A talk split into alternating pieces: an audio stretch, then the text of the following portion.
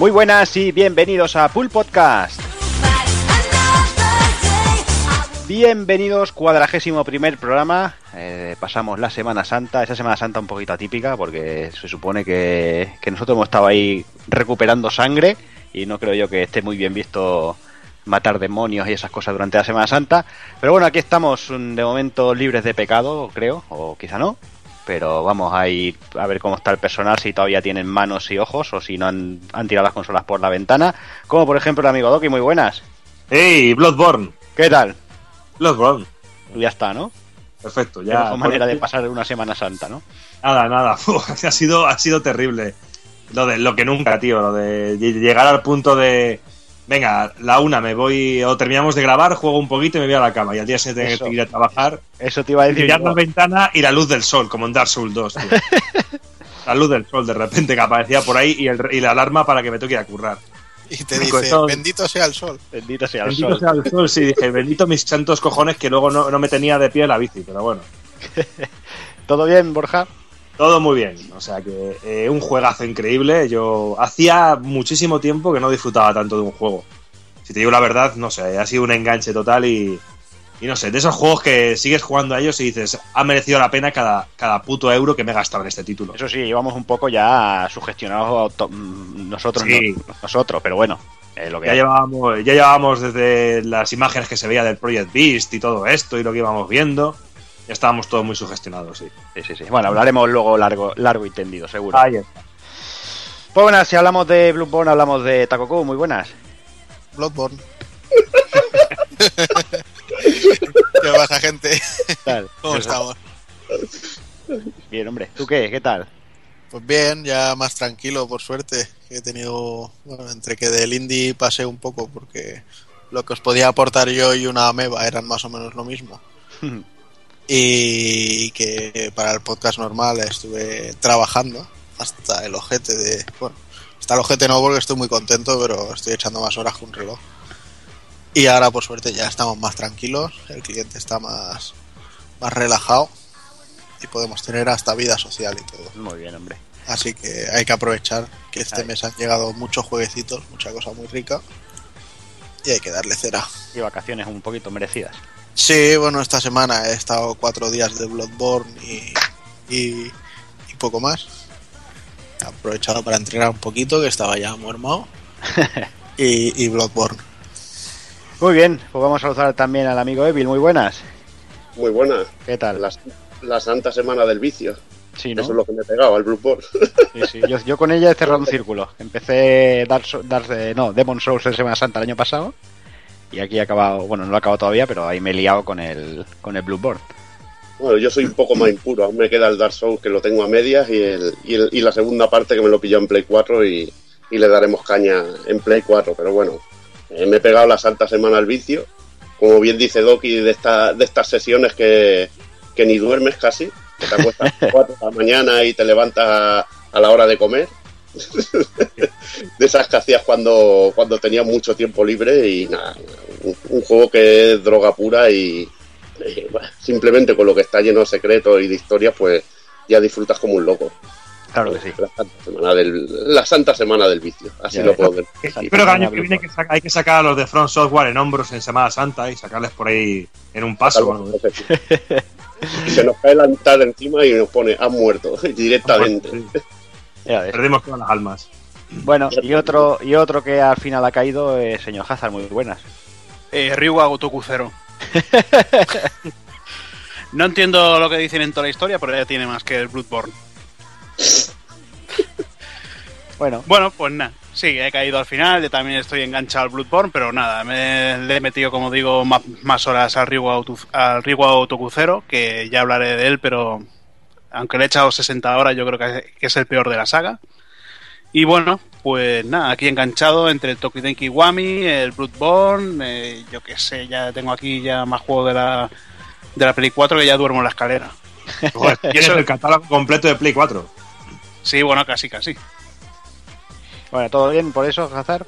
Sí, todo bastante bien. Vamos, bueno, un poco hecho mierda de tanto trabajo también. Eh, nada, habrá muchos postezos para que la gente se pueda quejar por iBox, porque si no, no dejan comentarios. Y nada, pues vamos para adelante, vamos a seguir, a ver, vosotros analizaréis el Bloodborne, yo escucharé a ver qué tal y a ver si puedo sacar algo más para, para poder continuar con el juego. Muy bien, pues nada, yo creo que podemos empezar a hacer que corra la sangre y vamos a por el, a por el programa. Va.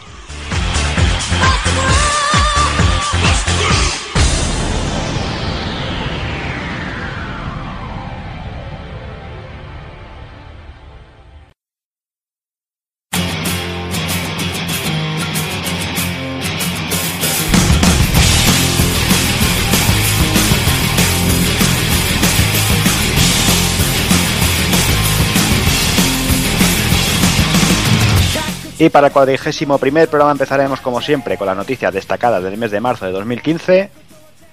Pasaremos por las novedades del mismo mes. El amigo Doki nos dejará con un desvariando. Analizaremos Bloodborne. Y remataremos con el ending.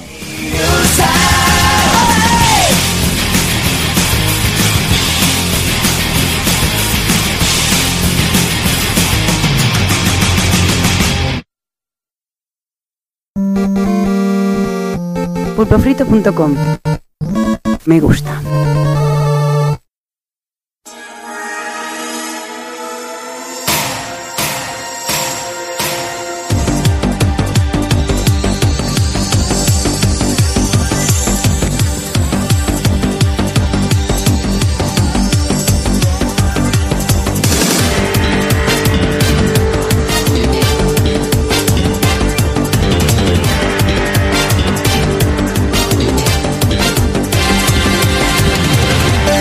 Comenzamos con las noticias, eh, como siempre, eh, ya sabéis, eh, no hay mes que no haya que hablar de Nintendo y sus Nintendo Directs, pero bueno, este, este mes ha sido bastante prolífero para, para Nintendo y hay varias, varias noticias. Empezamos con las noticias aquellas que, que hubieron a, a principio de marzo, las que nos hablaban de- del, paso de Nintendo al mercado móvil y para ello se aliaba con, con Dena, una de esas, bueno, para hacer el tema del desarrollo, y también anunciaban que estaban trabajando para una nueva consola llamada NX. Todo esto, pues en- se puso el grito en el cielo y la gente empezó Evil a, a volverse loca. ¿Tú cómo lo ves? Vaya. Pues a ver, eh, que Nintendo, como toda compañía, lo que quiere es ganar dinero. Y, y el mercado que en Japón ahora se está moviendo muchísimo es el de los móviles, Mm. donde se mueve mucha pasta. Y los juegos de Nintendo yo creo que harían una de dinero en Japón, pero increíble, y en todo el mundo. Claro. O sea que es normal que den este paso, sobre todo viendo también las ventas de la, de la Wii U y, y bueno, que la 3DS más o menos se mantiene, pero no consigue quizá los resultados que tenían con la DS, que era súper aplastante. Entonces yo, es un movimiento muy lógico como si lo miras como directamente con los números fríos, no es que aquí estas cosas de oh, es que no van a cambiar la política porque son muy orgullosos, no, aquí lo que mandan la pasta y, y es lo que hay. Está claro, como multinacional ellos lo que quieren es ganar dinero y punto. Eso de contentar, ya hemos dicho muchas veces, lo de contentar al usuario, eso hace millones de años que pasó a la historia. Y bueno, y es eso, eh, se han, eso, salían con, con Dena y hablan de, bueno, de la, de la consola NX esta, que se dicen que hasta el año que viene no pueden decir nada sobre ella. En un gráfico aparecía junto con Wii U y Nintendo 3DS, como podía parecer que, es algo paralelo a, a estas dos, pero bueno, tampoco sabemos, tampoco sabemos mucho más, son todo especulaciones. Sobre todo comentan que quieren hacer una especie de online mezcla, juntándolas todas. Veremos a ver, a ver realmente en qué queda todo esto. Supongo que bueno, que ya nos irán informando a través de los Nintendo Directs. Y hablando de Nintendo Directs, pues como no podía ser de otra manera, eh, mes de- en este mes, pues también tenemos un, un Nintendo Direct. Quizás un Nintendo Direct un poquito descafeinado, pero bueno, se, han- se anunciaron unas cuantas cositas. Empezamos Sí. con, con, por ejemplo, fechas de lanzamiento, fecha de lanzamiento para Wii U, cositas como Splatoon, que confirma que se lanzará el 29 de mayo, o quizás también Yoshi's Wally's World, que también eh, se lanza el 26 de junio. O sea, para un poquito, bueno, cuando empieza el verano. Con una edición coleccionista que no la vas a oler ni de coña. Ahí está, una edición coleccionista con, bueno, bueno, comentaremos supongo que luego con los amigos, pero con ese amigo de Yoshi de lana, el cual pues es carne de especulación desde el minuto uno. Ayer ya estuvo por Amazon y creo que el stock duró menos de 5 minutos. Pues como en Game, que yo también, yo estaba pendiente, tío, porque me apetecía comprarlo, porque me gustaba la edición y me hacía gracia. Pero es que es lo que ya me toca las pelotas de la puta especulación, tío, que el usuario que quiere comprar el juego va a tenerlo, nos quedamos sin ello. Pero yo creo que ya no se trata tanto de especulación, ¿eh? Porque si tú haces una tirada decente, da igual que un especulador compre cuatro. O sea, siempre van a haber o siempre van a tardar tres días en agotarse. ¿Sabes? Por muy limitada que sea. Pero otra cosa es que me digan, no, no, es que vamos a hacer poquísimas por X motivo. Porque no queremos que se queden en la tienda y luego tener que bajarles el precio. Mm, Sí. Eso ya es otra historia. O sea, yo no, no lo veo tanto una culpabilidad de, de los especulatas como, como de la propia de Nintendo de decir voy a hacer pocas porque, porque paso de comérmelas. Bueno, a mí, a mí me contó, bueno, un- uno de MediaMar me contó que, que según parece Nintendo reparte por la cuota de mercado que tiene cada país en, en las ventas globales de Nintendo y España significa bastante poquito en ese aspecto. Mm. No es un porcentaje muy alto y que depende de ese porcentaje pues le dan una cantidad de unidades o otras. Y en este caso pues muchas veces se paga se pagan este tipo de cosas con que te lleguen muy pocas ediciones especiales si la tirada no es realmente grande a escala mundial. Y eso podría ser otra explicación también. Sí, no, no, está claro. El tema es que, cuando hay pocas unidades, eh, pues ya se sabe, los especuladores pues van a por ellas y está claro que, en todo esto pues están son los que se están aprovechando de todo de todo el tema. Pero bueno, seguimos adelante y hablamos de Mario Maker también. También ya acordaréis el juego de para crear niveles de Mario, jugarlos y compartir por internet. Y bueno, confirmaban que, que llegará para, para septiembre. Y bueno, y en principio formará parte de lo que es el 30 aniversario de Super Mario Bros. El- veremos, veremos en qué queda la cosita. No tiene mala pinta, pero bueno, veremos un juego Está chorra bien. de, niveles. mismo, Que hubiera sido muy guapo que también in- incluyeran los juegos originales. que hubiera sido una opción también muy guapa el tener. Y al igual que se puede seleccionar el estilo de Super Mario Bros., Super Mario Bros. 3 o Super Mario World, o el de Wii, que incluía también los juegos originales, que hubiera sido una tontería que no les cuesta nada. Ya, pero Bueno. juego. ya sabes que esas cosas no se le ocurre a esta gente nunca. Ya, ya lo sé, ya lo sé. Pero bueno, curioso Diseña, porque- Doki.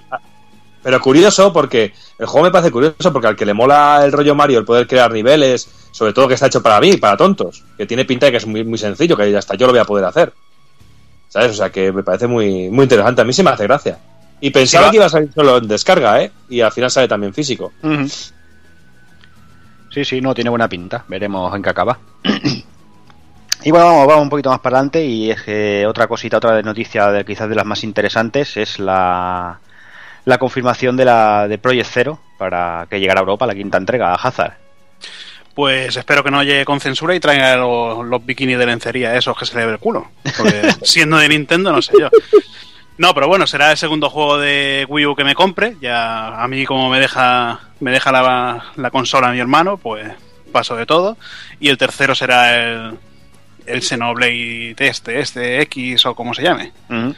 Pero bueno, menos mal que por fin sacan el juego. Nos quedamos sin, sin la cuarta entrega que salió para Wii, que estaba programado por Suda51 y su equipo, que era una, una montaña de mierda lleno de, llena de bugs. pero, pero bueno, por lo menos un juego de, de terror para, para Wii U. Tendremos, podremos jugar con el con la tableta, que es lo que yo veo mejor, utilizar Sí. la tableta como, como cámara de fotos, algo que se intentó en la en el juego de 3DS, un- pero al menos ya eh, con el estilo de juego típico, no un juego que era on rails y con un, un pequeño diario y que acababa siendo aburrido y, re- y repetitivo. Veremos, veremos en qué acaba también A el ver. juego este. Tiene buena pinta. Y bueno, como buena pinta tiene Bill, eh, Shin Megami Tensei Crossfire Emblem. Ya ves, muchas ganas tenemos de, de ese juego, sobre todo Takokun y yo, estábamos siguiéndolo mucho. Y la verdad que, que ganas de ver más y de que, y de que vayan diciendo fechas y que, y que se vaya desarrollando la cosa, pero muy buena pinta. En principio se dijo que por Japón se vería a finales de este año. Mm. Veremos a ver lo que, lo que pasa, pero la verdad es que sí que tiene muy buena pinta. Y yo ya lo daba por perdido después de tantos rumores de cancelación y tal. Y bueno, la verdad es que tiene pinta de estar bastante avanzado. Tiene, tiene buen aspecto y, y bueno, yo creo que va a salir una cosa buena mezclando todo el, el rollo de RPG social que hace Atlus con, con quizá el estilo de combate que pueda atraer la gente de, los Fire Emblem. Y venga, vamos a por más cositas. Vamos, bueno, también ha anunciado que para la consola virtual de Wii U empezarán a llegar cositas de Nintendo 64 y DS, que por ejemplo tendremos por ahí eh, Mario Kart DS, WarioWare Touchet y también Super Mario 64 y Donkey Kong 64. Bueno, no está mal. No, son lo, lo de siempre. Y si compras tres de ellos, te regalan el cuarto. Eh, Exacto, eso el si primer- durante el primer tienes- mes, ¿verdad? Y Durante el primer mes. Y si ya tienes alguno de ellos comprados en Wii, solo pagar 3 euros más. Solo, ahí, Solo. casi nada. Y bueno, y también dijeron que después de esto llegarán Paper Mario y Yoshi Island DS. Que bueno, eh, nada, cositas de descarga. Así como también descargable los juegos de Wii para Wii U, que empezarán a aparecer también Pandora's Tower y Sin Punishment. Que bueno, que tampoco está mal, pero bueno, como tampoco se puede jugar como queríamos jugar con el, con el tablet, que hay que seguir jugando igual que en Wii, tampoco, tampoco ganamos mucho. Se los metan por el culo. sí. Sí, está claro. Y venga, vamos a por uno de los anuncios importantes, eh, la actualización para Mario Kart 8. Mario Kart 8. Eh, se anunciaba una nueva categoría, categoría de 200 centímetros cúbicos, que será mucho más rápida y que es una actualización gratuita, que nunca está de más, una actualización gratuita. Además que por los vídeos Evil tiene buena pinta y de que van a hacer el juego bastante más frenético.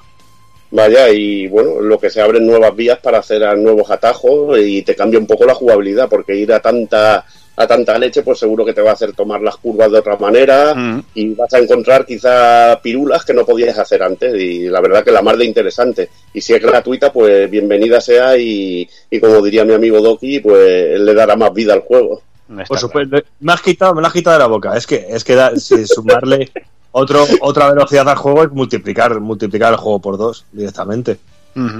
Y si a eso le suma, sonáis como los típicos con las películas que tienen 10 segundos extra y dicen, no, no, le da un enfoque completamente diferente a toda la cinta. ¿qué, qué tiene que ver, tío?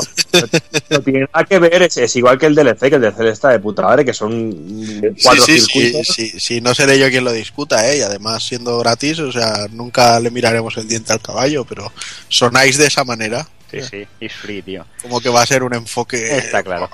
Bueno, esta actualización llegará el 23 de abril y el mismo día aparecerá el segundo set de contenido adicional que este viene inspirado en Animal Crossing y como decía Doki traerá tres personajes, cuatro vehículos y ocho circuitos, que tampoco está nada mal por el precio, la verdad.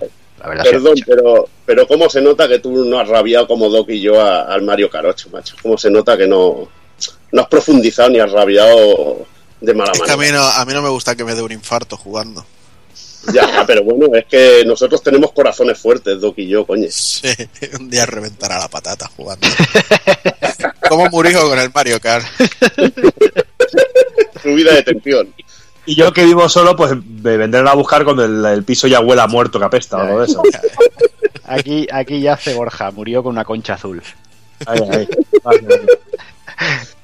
En fin, eh, otro juego que se actualizará también, Super Smash Bros., que también traerá nuevos luchadores como Mewtwo y Lucas de Model 3, que bueno, que es un juego que, que no conoce nadie, pero que desde ahora sí que lo conoce todo el mundo y ha jugado toda la vida, típico en estas cosas. Y que bueno, que también pues a partir del 15 de abril se podrán adquirir nuevos atuendos para los personajes Mis, eh, trajes inspirados en Legend of Zelda, en Xenoblade Chronicles y en Mega Man, y bueno, eh, ya sabéis, eh, estas cositas que tanto, que tanto le gusta a la gente de, bueno, de jugar a Smash Bros. y vestir a los Mis, vamos. Venga, más cositas, más cositas. Nuevo Fire Emblem para Nintendo 3DS Evil. Bueno, un, un Fire Emblem nuevo con varias facciones en la que nos vamos a poder diseñar nuestro personaje, pero que en este caso mm, me ha jodido un poco, es un poco patar los huevos, que quizá en el momento, a ver cómo sale aquí en Europa, al menos en Japón se habla de dos versiones, rollo Pokémon Sí. oro y plata, Sí, sí, sí. e historias así, y eso me, me toca los cojones, porque me gusta tanto Fire Emblem que yo me compraría las dos, o sea que Pues me toca los cojones y me toca la cartera, que eso es peor que tocar los cojones. En Japón sale una edición coleccionista que lleva los dos juegos y lleva un artbook y historias y no sale muchísimo más cara que, que comprarlo sencillo. A lo mejor son Lástima, lástima que 3.000 algún- yenes más. Lástima Y- que del mal, Juana, no, no hiciera la consola libre de Free. Region. ¿eh? Libre región. Lástima que algún genio del mal no, no lo hiciera por no decir un gilipollas, un hijo de la. Y luego lo que también se dice, bueno, que si te compras uno y quieres jugar el otro, pues que puedes hacerte con la otra versión por DLC a un precio bastante reducido.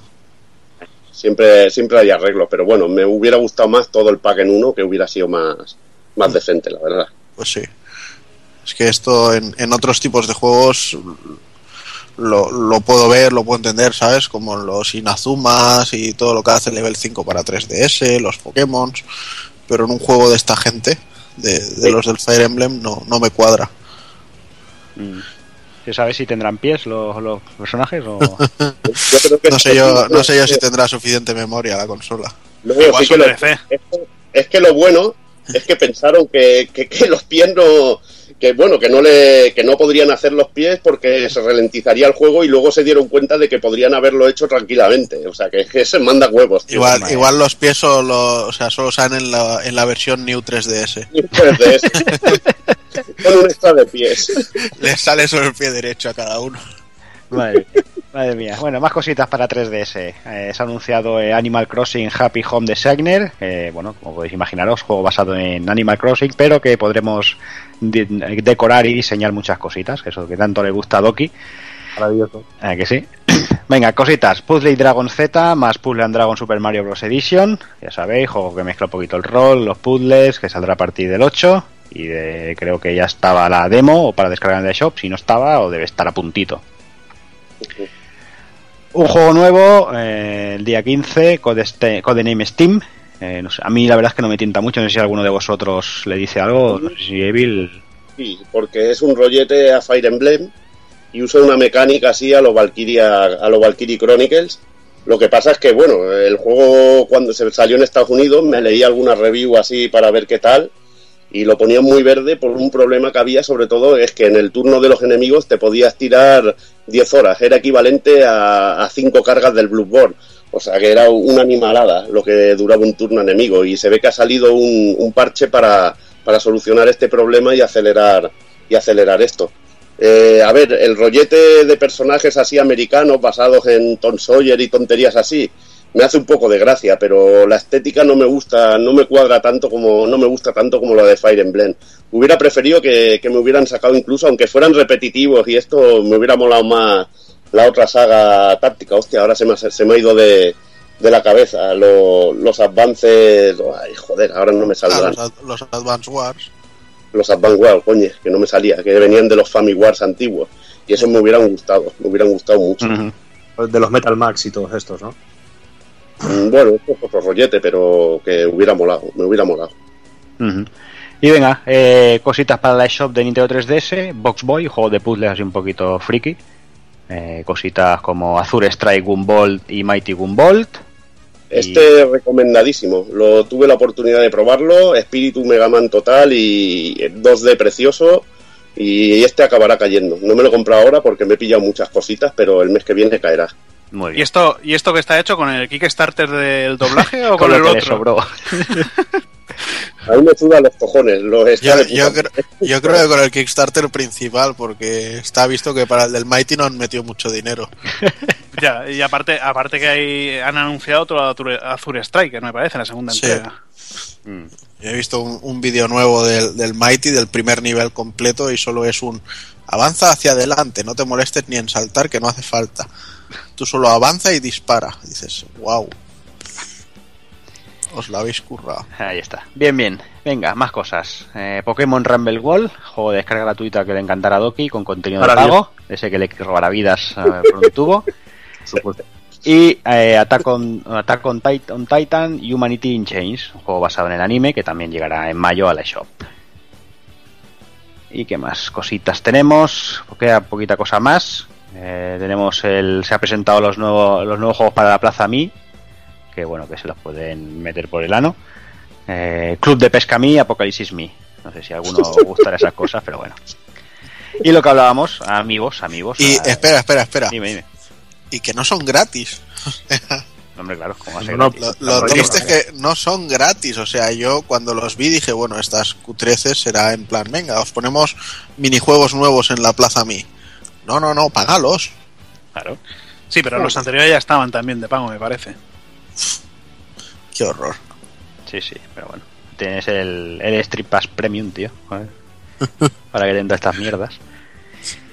Y bueno, y hablando de pago y hablando de dinerito, eh, no podemos hablar de otra cosa que de amigos. Amigos, eh, como comentábamos, se anuncia nuevos amigos de, de Yoshi, para Yoshi, del, de estos así como recubiertos con lana, que la verdad es que tienen, se ven muy chulos y que serán objeto de especulación desde el minuto uno. También aparecerá una versión de, de Splatoon con tres, creo que son tres, tres, Sí, tres un set de amigos, un set de tres. Bueno, el, el set en principio sale solo en América Ajá. Y aquí en España salen los amigos por separado de la pava eh, del pelo naranja y el palo y el pavo del pelo azul. Y si quieres pillar el, el calamardo este, pues tienes que comprar la edición, Tienes que comprar la edición. del juego. Ajá. Pero eso solo esta, la, esta no esta no volará como la del Yoshi. ¿No? ¿Estás seguro? No sé yo. ¿Estos son la versión definitiva o de momento son como siempre? Luego le meterán un palo en el culo para que se, Ah, se aguanten de pie. Eso seguro, ya lo sabes. Esto tiene más Photoshop que los del Ave Flex de la teletienda. y venga, los eh, Yoshi en tres colores, verde, rosa y azul, para que eh, haya que gastar más dinerico. ya ves. Es que cada vez son más hijos de ya con los amigos. Y espérate que la cosa no, no queda ahí. No queda ahí porque se han anunciado además las nuevas tiradas. Para junio tenemos un par, para julio también tenemos cuatro ahí. Tenemos a Samus, a Ganondorf y alguno más, no sé. El, el Al pit sombrío, sí. Y Palutena. Eh, y para, a ver, para el 23, no, para, perdón, para el 7 de, ju- de- del 2015, o sea, para julio tenemos a, a Pac-Man, no, perdón, se me va la olla. Olimar. Tenemos a, exacto, a Olimar, a Doctor Mario y a Bowsy. O sea que hasta julio está cubierto ahí a, Y eso, de amigos las, y mes. eso de las tarjetas amigo que Y las tarjetas amigo, bueno, lo primero que se dijo que se iba a hacer con lo que se habían descatalogado, pero han dicho, ¿qué cojones? Tú sigues sacando ahí que, que hay que aprovechar aquí. Saca, saca tarjeticas que de esto del Animal Crossing, que aquí la gente, esto es como imprimir billetes casi. Y bueno, y creo que poco más. No sé si hay quedado alguna cosita. Ah, Sí, perdón, lo del amigo Touch and Play, esto con los Nintendo Classics. Joder, tío. Madre mía. Eso te, ha- te te ha llegado al corazón, ¿eh, Do- Doki? Me ha llegado al corazón, tío, porque es que me parece tan ridículo que te dejen tres minutos jugar a un juego. Es que. Sí, que te dejen tres minutos a jugar un juego clásico de estos, como Super Mario Sí. o Donkey Kong Jr. o cosas así. Porque si me dices que cada vez que pones el amigo te dejan jugar hasta que apagues la consola, pues dices, bueno, oye, pues mira, eh, voy a echar una partida, pongo y el que toque. Pues te dejan jugar todo el tiempo, porque te dejen jugar tres putos minutos. Mm, Eh, si, si quieres si quieres jugar al Ice Climber, cómpralo. claro, tres euros. Ah, Claro, joder, joder. No sé, a mí la sensación que me deja este Nintendo Direct es que Nintendo quitando Xenoblade este año y quizá Yoshi pinta la cosa muy muy chunga, ¿eh? Pinta la cosa Evil. Mm, Bueno, este Joder. año, si, si llegamos a ver el Fire Emblem y alguna cosita de estas, pues bueno, yo el Splatoon le tengo ganas porque, no sé, me gustan los juegos originales, le daré una oportunidad y veremos qué tal. Y bueno, no me olvido que también saldrá el Kirby dentro de poco, que creo que estará muy bien. No creo que sea un, juego realmente malo y que y yo creo que me, que me divertirá, pero realmente está un poquito escasa. Eh, Nintendo está aguantando solo a su consola y, eso es una cosa que cuesta, y sobre todo con lo que hablaremos hablaremos después. Yo creo que en la, en la puerta del director general de Nintendo hay un cartel que pone Keep Calm y sigue vendiendo amigos. Ahí está. Y esa es la política que, que tienen para el año. Está claro. Pero bueno, vamos, vamos a ir dejando a Nintendo de momento y vamos a por la siguiente noticia. Y es que, como supongo que os habréis enterado, porque después de todo el por culo que han dado, Kojima podría abandonar Konami. Kojima puede abandonar, lo pueden echar, ¿y qué puede pasar? ¡No! Pues no lo sabemos, pero bueno, todos sabemos, todo empezó eh, cuando Konami publicó el nuevo organigrama de la compañía y en el cual había desaparecido Kojima del puesto de director ejecutivo. Eh, una vez pasado esto, pues ya sabéis, eh, rumores arriba, rumores abajo, la gente, suicidios colectivos. Y bueno, mm, además de todo eso, pues todas las cuentas Kojima Production empiezan a redirigir a sus seguidores a que siguieran la cuenta oficial de Metal Gear, otra cosa que empieza a oler. No contento con eso, eh, si os fijáis en las últimas promociones de The Phantom Pain, ha desaparecido aquello de a Hideo Kojima Game. Esto ya cada vez empieza a oler peor. Sí. Bueno, pues tras todo eso, pues se lía la de Dios, se intenta poner freno desde todas partes y la propia Konami hizo un comunicado en la cual decía que Kojima seguiría trabajando y apoyando la saga Metal Gear. Pero bueno, dice, bueno, pues no sé, no sé qué habrá, habrá pasado, pero ya nos enteraremos, ya nos enteraremos. El siguiente rumor viene directamente de GameSpot, que dicen que hay una que tiene una fuente muy fiable y que decían que Kojima abandonaría Konami tras el lanzamiento de Metal Gear Solid 5 de Phantom Pain directamente por disputas entre Kojima Productions y Konami. Bueno, otro rumor más que se, que se añade Y por último, eh, hace escasos un, un día o dos, eh, aparecía una señora, eh, llamada Don Burke, que muchos no la conoceréis, pero es la actriz de doblaje que pone voz a en Grow Zeros, que además es la cantante del tema principal, y la cual dijo que Kojima directamente había sido despedido por Konami. Tras esto, Konami salió corriendo a la palestra diciendo que esas declaraciones de la señorita Burke que eran categóricamente incorrectas. Pero vamos, que todo huele muy mal, todo huele muy mal. Yo no sé a qué puede ser a qué puede ver ni la historia. Me lo puedo imaginar. Eh, yo creo que Kojima cuando lleva tanto tiempo diciendo este es mi último Metal Gear, yo creo que él realmente quiere pensar y quiere que sea su último Metal Gear. Imagino que por ahí viene el rollo de que Konami dice que de último Metal Gear una polla y que quieren hacerlo uno cada año, casi casi. No sé, eh, Evil, ¿qué dices tú? ¿Cómo ves el panorama? ¿Te acuerdas cuando hablamos de Tresus? Lo que pasó. Sí. Que, que los obligaban ahí a hacer un montón de secuelas y acabaron hasta los cojones. Pues Ujú. podría ser algo así. También podría ser que Konami, que es la- esa, esa teoría que hablabais Roberto y tú, que a mí me mola mucho, Sí, la de que Konami estuviera harto de los viajecitos del señor y de las giras que se pega el señor Kojima. sí, hombre, está claro que, que Kojima se ha vuelto un divo, ¿no? Y divo, está. pues está claro que, que la compañía como tal debe estar hasta los cojones de él. Pero Igualmente, eh, Konami está igual- en posición de desprenderse de un tío como Kojima.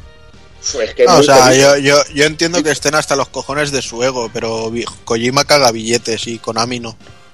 A día de hoy, a día de hoy Konami no caga billetes, es Kojima quien se los caga. Es que yo creo que la compañía tendría que llamarse Kojima Productions ya y no, Kona- y no Konami. Tendría que haber sido Kojima quien echara al resto.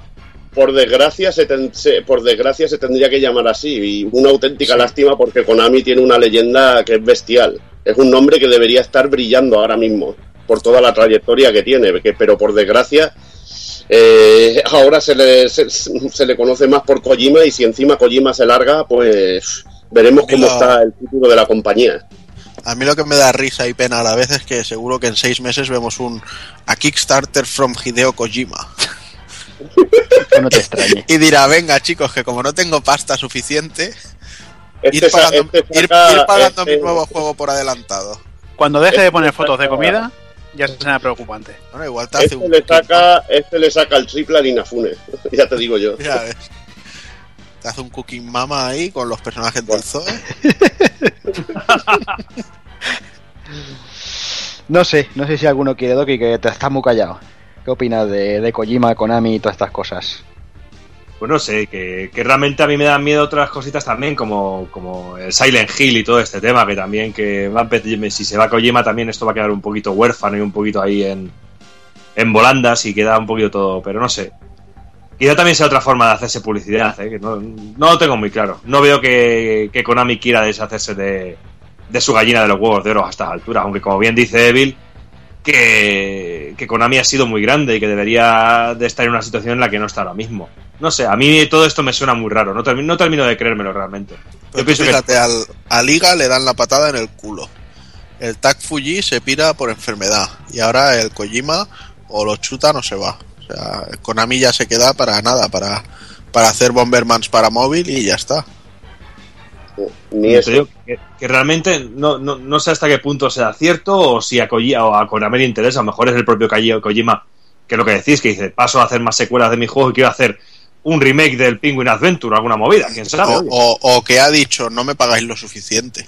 También. Le han dicho, pues adiós, chato. También puede ser, porque ha pasado de ser un, un japo cualquiera friki eh, con gafitas a ser un, un, un piscinero come, come pinches Oye. en Barcelona. O Sí, que- que este estaba deseando cada año que llegara a la Game Lab para darle a la paella. Que lo veo muy bien, ¿eh? Igualmente también, igual ahora lo vemos en el mundo del cine, porque ha hecho muchos contactos en el mundo del cine y es una de sus pasiones. Pacific no Rim te- 2, ¿no? Por ejemplo, con Pacific Rim. eh, Sí, Pacific Rim, por ejemplo. ¿Recuerda quién hizo el cartelito de, de- el cartelito japonés de Pacific Rim? por eso. Por eso. Que podemos ver cosas muy raras en este, en este aspecto y podemos ver a Kojima pues metido en, en alguna en alguna en alguna producción de cine, serie o cualquier otra cosa, que a él le va mucho este tipo de cosas. Igual dirige y la, por pro- tanto, la la- próxima temporada de 24. Y también la puede cagar en redondo, ¿sabes? Que mejor Sí, no, también no, totalmente. ¿sabes? Que muchas veces, cuando que no, es lo, que no es lo mismo hacer un videojuego que hacer una película, que es- no tiene nada que ver en ningún sentido. Sí, no, porque el revuelo que puede tener y el, y el bombo que puede tener en el mundo del videojuego no lo va a tener en el del cine, está clarísimo. Por supuesto. Pero bueno, no sé, a mí lo que me, me huele mucho es lo de quitar eso de a Hideo Kojima Game de, de Phantom Pain y es lo que me huele a, a un cabreo gordo por parte de Konami por algo, no sé bien. Bueno, pero re- realmente yo eso no lo veo mal. O sea, es que no es un juego de Hideo Kojima, es un juego de Hideo Kojima y 500 personas más. Sí, O sea, no, sí, no, todas las ideas son suyas. O sea, él pone un borrador encima de la mesa y vienen 200 guionistas para ayudarle a perfilar la historia. Y vienen 300 ilustradores para ayudarle a definir cómo va a llevar el tanga ese personaje. O sea, no es un Sí. juego suyo, es un Sí. juego de un equipo. Y, y decir que es un juego suyo, pues lo veo feo. Sí, Eh, tú también- o sea que es lo que decimos, ¿no? Sí, Cuando es sí, así, sí. en ese tipo de, de personaje, eh, está claro que es el que llama, no es el que vende en ese momento. Y decir que es de Hideo Kojima, pues, pues ya vende un poquito más. Lo que está claro que es eso que tú dices, que Hideo en este juego debe poner la línea general y todo lo demás lo debe hacer lo demás, vamos. Es como, es como si en el Castlevania hubieran puesto a Enrique Álvarez Game. Ahí está. Hombre, lo, lo entendería mejor aún así. Bueno, no sé, no sé. Supongo que en los siguientes semanas, meses nos, nos enteraremos de qué pasa en realidad y de cómo acaba la cosa. No sé si alguien quiere quiere comentar algo. No sé si Doki, que te he cortado, me parece. No, no, no, ya he hecho todo lo que pensaba, que realmente es eso, que no, no sé hasta qué punto sea cierto y, y, y qué oculta todo esto, no, no lo tengo muy claro. Nada, todos boicot al Metal Gear 5, que nadie lo compre. No, no, no, no, no, no. En fin, pues venga, vamos, vamos a por la siguiente noticia. Vamos a poner en marcha la freidora y vamos a sacar unos cuantos jueguecillos. Y es que eh, este mes se ha vuelto a confirmar unos poquitos, un poquito más de originalidad en este mundillo. Y es que se han confirmado cositas como God of War 3, eh, se ha confirmado cositas como Batman Arkham Refritum, que ya se, se rumoreó y luego se confirmó. Y en las últimas horas está corriendo como la pólvora el rumor de Uncharted Trilogy HD Ultra Compilation Edition. Sí, que se ve que, que venía de una web y por lo que se ve que es fake porque lo han retirado o porque igual se lo han hecho retirar. Sí. yo no creo, no creo yo que, que sea, bueno, sí, puede ser fake, no, pero vamos, que tampoco sería nada descabellado ver algo así. Nada, pero podemos ir echando las apuestas y ya ir sumando ya software HD y etcétera, etcétera. Sí, yo por ejemplo, aquí lo que me escama sobre todo estos dos últimos, eh, primero Batman Arkham, el, el Batman Arkham, eh, me toca un poco los cojones de que te hagan los dos primeros, los dos de Rocksteady y el, y el Origins no te lo metan en la, en la compilación. No, porque ese te lo meterán con el que salió en la Vita en, en otra para, para poderte Pues, vender. hostia. No me extrañaría nada. Y lo mismo con, con God of War, ¿no? Ya que te meten God of War 3, que te metan el, el, el otro, ahora no me acuerdo cómo se llama. eh, Ascension. El Ascension, joder, yo creo que sería un, un detalle, ya que te pones a hacer Sí. refritos. Yo creo que yo lo del God of War 3, mi punto de vista, bueno, de, de sobras es simplemente que es para celebrar el décimo aniversario y tener un juego con el que celebrarlo.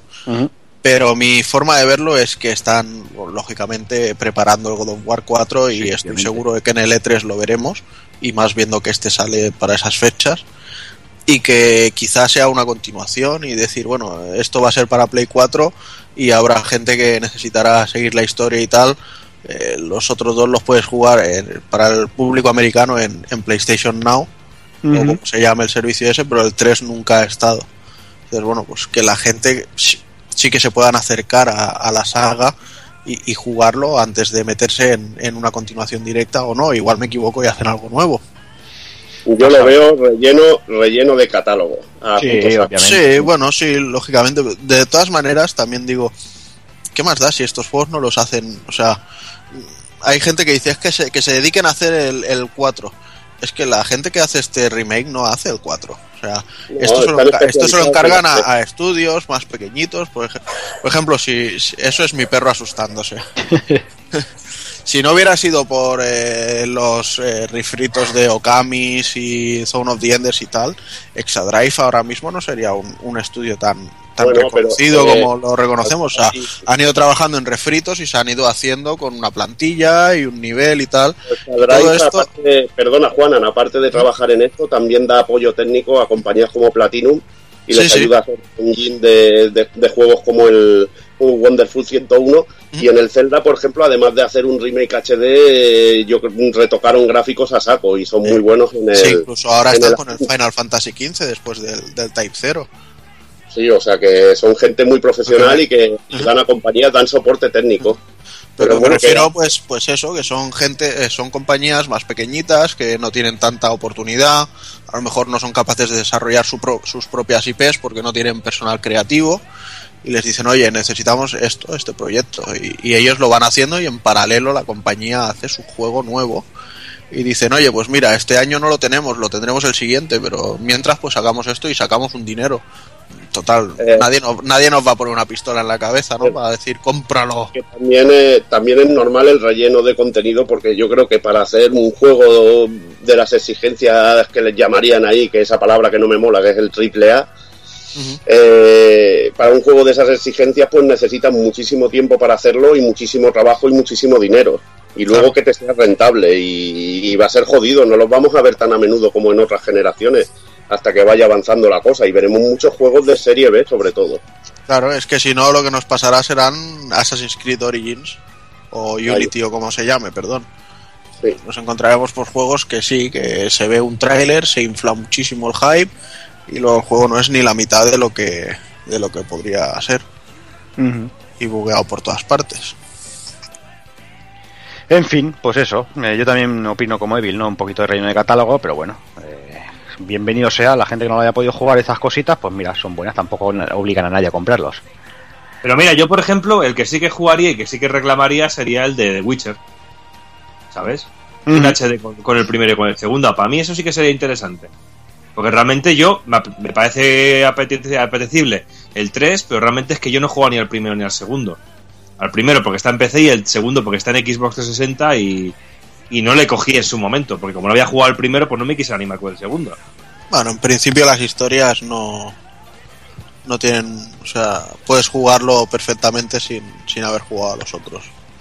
Lo que no sé es qué tal será la historia, porque dicen que las novelas cada vez son peores. Las novelas en las que está esto basado. Así Ujú. que- No sé, veremos, veremos a ver qué, con qué cosas nos sorprenden.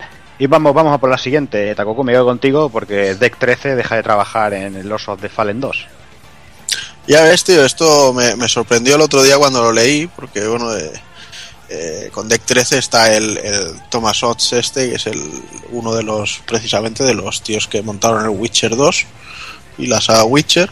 Y bueno, este tío montó esta compañía, o se juntó con esta compañía y empezaron a trabajar en Lords of the Fallen, que nos puede haber gustado más, nos puede haber gustado menos, pero bueno, para ser el primer juego de, de eso, de una empresa, no, no está nada mal.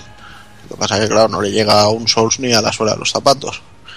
Y lo curioso, bueno, eh, viendo que ha vendido bastante bien y que incluso tiene están en- trabajando en un port para, para smartphones y tal, eh, la editora C Interactive, eh, alegando mala ejecución por parte de la compañía, pues los han despedido. Y entonces eh, los of the Fallen 2, que está en desarrollo, serán ellos mismos los que se encarguen de, de hacerlo. Entonces a mí esto me da mucho miedo porque C Interactive eh, tiene cosas que, que, que me petardean mucho. Mm. Así que no sé qué pasará. Igual es tirar a, a la basura una saga que aprendiendo de las cositas del primero podría haber llegado a estar muy muy bien. Pero bueno, habrá que darle tiempo y habrá que ver qué pasa. Ujú, Totalmente. Y bueno, vamos a por la siguiente. Vamos a ir un poquito acelerando porque estamos ahí alargando la cosa a lo loco. Eh, aún quedan unas cuantas noticias por comentar.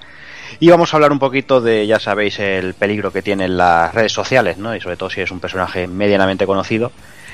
Y esto es por el caso que alguno habréis leído, es que Sean Himerick, eh, productor de Mortal Kombat 10, ha anunciado que abandona Twitter tras haber recibido diferentes amenazas de muerte para sus familiares por parte de algunos aficionados, por decirlo de alguna manera, que exigían la, la presencia de Rey con el juego. Este ser, eh, bueno, tiene otro nombre, llegó a decirle que si no ponía Rey con el juego iría a su casa y violaría a su mujer. Y bueno, y, y este hombre, Sean Himerick, ha, ha declarado que bueno que pueden meterse sin- con él sin problemas, que incluso pueden quedar con él para ir a partirse la boca a la calle, pero que si se meten con su mujer y su hija, eso son cositas inadmisibles. Es lo que hemos hablado varias veces, ¿no? Esconderse detrás de un teclado es, es muy rápido y, y- y si Doki viera el, el tuit de este hombre, se, se partía el ojete si no lo ha visto. No sé, Claro. si, lo, no sé si lo viste, Doki. Yo no lo he visto, pero, pero eh, di- directamente yo creo que, que habría que hacer un examen, por lo menos de. Un, un examen para poder escribir en Twitter o en Facebook o tener una, una red social, no sé. Pero es Yo creo que lo dice porque es uno de estos que comen de Kentucky, ¿eh? Sí, exacto. Sí, sí. Sí, sí, es que, es que el- es- viendo la Es- foto es del un- tío y la, la, la frase es que es muy de. Es de- un, ni- de un niga. niga malote. Sí, sí. Un malote. sí, sí Yo lo que sé es que debe, pasa demasiado tiempo en su habitación, se debe hacer pajas con chichetas en la mano y no sé, tío, es porque de ese, este es un enfermo mental, solo puede decir eso. Y que no Esta pase tanto miedo por su, que no pase miedo persona- por su mujer porque no sabe ni, ni lo que es el sexo, seguramente, o sea que A estas personas se les tendría que apagar la consola y no encendérseles nunca más. sí. sí, Y no tener acceso a, a según qué cosas. Porque decir este tipo de mongolada, pues es de tener muy poco cerebro. Sí, pero bueno, es eso. Eh, Detrás de un teclado parece que, que está todo está todo permitido. Pero bueno, no sé. La verdad es que la cosa la cosa se fue un poquito de, de madre. En, en palabras, eh, Loki, acabo de buscar el, el tweet, pero está así un poco disperso. El tío dice, Joe Beach, if you don't put my nigga Reiko, I'll be over there to fuck your wife or your hair. Yo, Además te, voy a, te lo voy a copiar, a ver si me acuerdo lo pondré en el, en el este para que lo veáis porque es que es un personaje un personaje muy personaje. Dicen, ya- la- que ha quedado con el asesino de la katana la semana que viene. En fin, venga, pues vamos, vamos a por la siguiente. Eh, vamos con unos cuantos retrasos, vamos con eso, esa, esa, esa noticia tan peligrosa que es un retraso. Cariño, he tenido un retraso. Pues sí, un retraso eh, y uno muy sonado, como comentábamos antes. Zelda U se va a 2016, Evil, lo que decíamos. Eh, Nintendo, una de las esperanzas de Nintendo era, era una nueva edición de Zelda, que es eh, éxito garantizado. Y han dicho que este año no hay, que se va a 2016. Bueno, eh, a ver, para mí no hay que rasgarse las vestiduras ni nada. Siempre que sea para, para darle mucha más calidad al juego y que cumpla con las expectativas de los fans, pues es lo que tiene que, hacer la compañía. Y Nintendo, por, por suerte para, para mí, o bueno, es lo que creo, es una compañía que siempre cuida mucho su- sus productos y si piensan que este año no, no lo pueden hacer o no lo pueden presentar en condiciones, pues es normal que lo, que lo presenten en el, en el siguiente porque si sale un Zelda tiene que tener un mínimo de calidad, una exigencia muy, muy, muy, muy alta. O sea que es normal que pase este tipo de cosas. Y bueno, y otro otro retraso, Quantum Break. Eh, uno de los de los juegos más esperados por la gente de, de Xbox. También se nos va a 2016. Y bueno, eh, Shannon Loftis de Microsoft ha explicado que el movimiento se debe a que ya tienen preparado un gran catálogo de exclusivos para este año.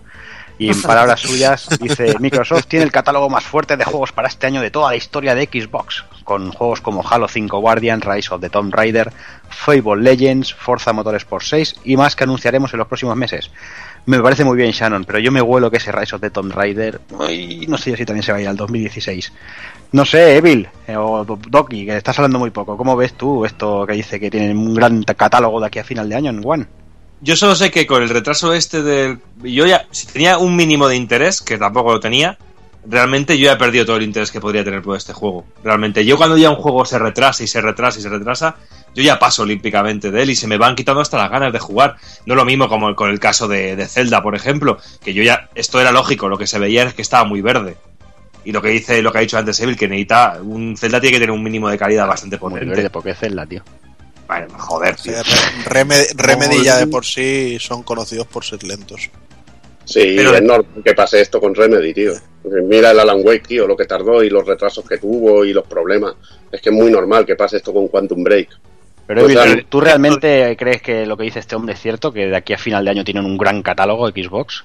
Por No, salir? no, no me lo creo, pero no me lo creo como tampoco pienso que sea potente tener en tu catálogo como última novedad un Halo o un Fable, que me parece muy bien para todos, como a Eddie, que le gusta mucho Yo salas. ahí, yo ahí discrepo, discrepo totalmente porque creo que un Halo es muy potente. Pero bueno, Sí, es eso muy es potente, ti, pero es un de Halo. cada uno.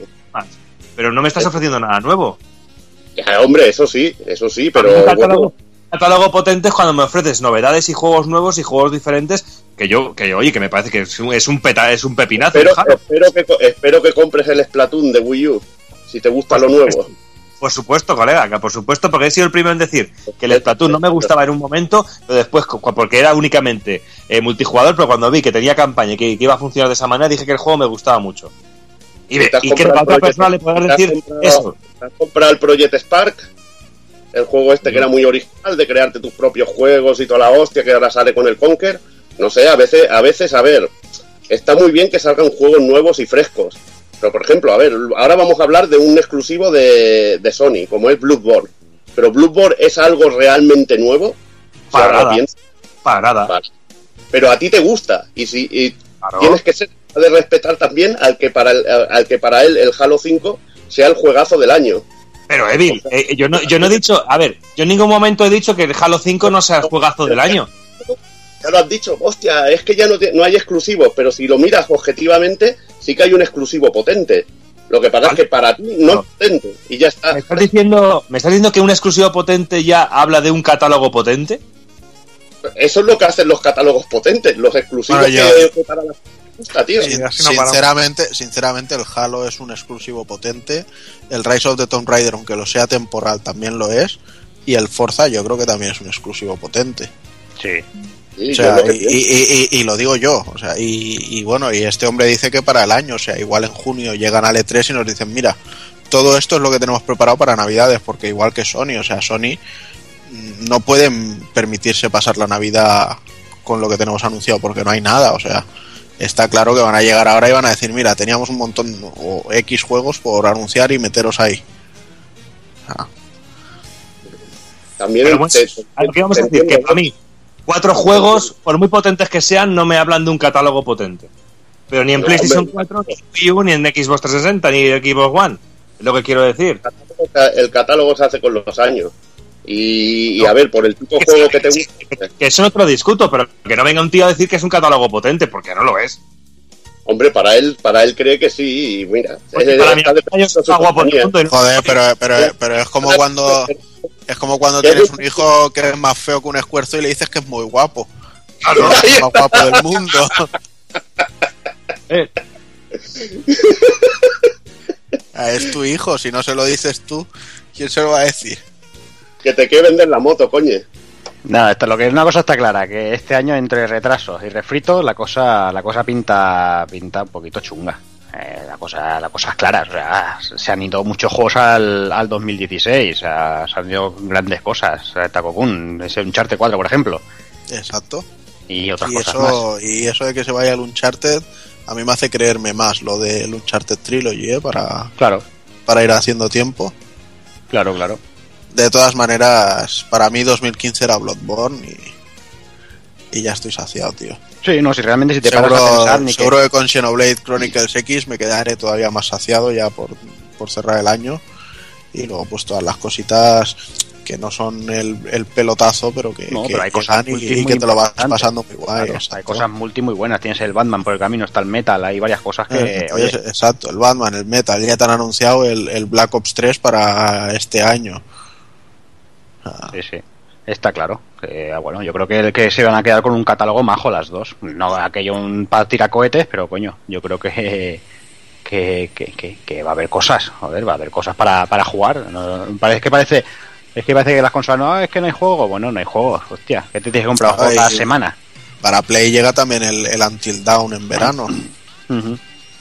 Bueno, para Play llegan un montón de cosas, porque el rollo este de sacamos el juego solo en Play 3, Play 4, de, que tiene Bandai Namco, que aunque bueno, el, el, el Saint Seiya este lo han anunciado para este año y es Mm. Play 3, Play 4 y PC. Eh, está por llegar el Naruto también para las dos consolas y PC. Dragon Quest. El J. Está el, el Dragon Quest Heroes para Play 4, el J Stars, eh, o sea, eh, Sí, sí, rollo no, Japo. cosetas, cosetas tienen que. Yo creo que, que este año quedará curioso. Por lo menos curioso. Y apañado. Así que bueno, vamos a por la siguiente. Vamos a dejar aquí que se nos calienta la gente. Y vamos, a ir al siguiente. Y bueno, si vamos a calentar gente, vamos a calentar con The Witcher 3. Y es que, bueno, como todos sabéis, eh, se, han- de anunciar dos expansiones. Que bueno, que tras renegar de las expansiones de pago, la gente de CD Projekt ha anunciado, pues eso, que sacará dos grandes expansiones y ambas sumarán unas 30 horas de juego. Eso sí, ya han dicho que la gente no se tira lo loco por el Expansion Pass, porque bueno, si no se está totalmente seguro de la compra y de que les va a gustar el juego. Eh, Massimi Winsky, uno de los fundadores de CD Projekt Red, ha declarado, dice, aunque, aunque ahora estemos ofreciendo el Expansion Pass, queremos dejar una cosa clara. No lo compréis si tenéis duda, esperad los análisis o jugad al juego primero para ver si os gusta. Como siempre, la decisión es vuestra. A ver, Marcin, eh, yo lo veo muy bien. Pero si te has pasado un año o dos años re- renegando de expansiones de pago, que ibais a regalar no sé cuántos DLCs y todo y ahora soltáis dos expansiones, vale que no son dos expansiones de mierda, son dos expansiones que, bueno, que son 30 horas. No, Pero... tampoco, tampoco es un precio de mierda. No, no, claro, claro, ese es el tema. Ese es el tema, que no se puede renegar de una cosa y después dar, la- dar un paso atrás porque entonces la gente se te va a tirar al cuello, pero ya, y normal, y normal, está claro.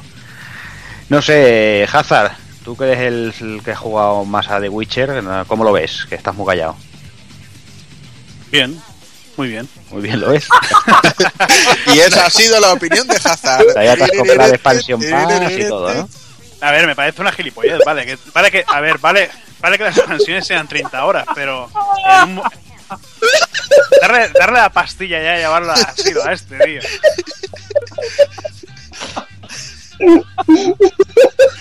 Hazard. Nada, ni puto caso. Vale. Eh, digo que vale que pues es una expansión de 30 horas, pero también tenemos- hay que tener en cuenta que tenemos un mapeado inmenso. Imagínate tú que te hacen como en el Dragon's Dogma, que no habían caballos y que te tienes que- patear de una punta a otra del, del mapeado. Eso ya igual te van 30 horas caminando. es que claro, Muy cabrón, ¿eh? Son 30 horas, pero 30 horas andando, ¿sabes? Un genio del mal, tío. Eres un genio del mal. Imagínate, a ver, no sabemos. Primero, como, como dicen, hay que, hay que saber lo que tiene, lo que ofrecen las expansiones para, para comprarlas. Pero claro, es eso. Dice, eh, se lleva, llevan ya desde la primera entrega eh, que si ofrece, eh, quitamos los DRM, que no queremos poner nada de pago. Y ahora lo que te, lo que te hacen, te ofrecen los 16 DLC, me parece que eran, que son, que si la barba, Mm. la barba de, de Sí, otro que nadie sabe, sí que nadie a poner porque el aspecto que, que tiene ya mola y no sé y luego te anuncian la, la expansión esta que me parece no, eh, no sé si en anteriores juegos ya había ya había alguna expansión que también No era tengo- gratuita No tengo ni idea. no no me acuerdo Lo que no sí que está claro es que si tú vas de abanderado de una cosa, cuando Claro. cambias de opinión, te lleve la Lo que- hostia por todos lados. Lo que también os digo otra cosa. The Witcher 3 es más de Bandai Namco que de CD Projekt. Ya, hombre, claro. Y entonces ahí ya, o por mucho que quieran hacer, quien pone la pasta es quien manda. bueno lo que está claro que a ver si acaban ya The Witcher 3 y y hacen ya algo con el Cyberpunk que no se sabe nada solo el vídeo aquel Ahí está. y por lo menos ya tendremos un, un juego diferente para para esta generación Yo estoy contigo. Yo también Pues sí. estoy pendiente de ese Cyberpunk, que también me llama mucho. Pues nada, eh, aquí llegan las noticias que hemos creído más destacables de- del mes. Han habido unas cuantas más que hemos descartado por falta, bueno, por eso. Nos vamos a estar aquí cinco horas aquí hablando de, de noticias porque nos necesitamos por lo menos cuatro para el análisis de Bloodborne.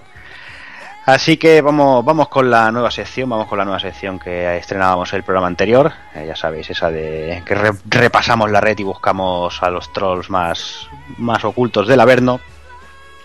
Y en esta ocasión eh, vamos, volvemos a un foro, vamos a, a un tema de que está total actualidad.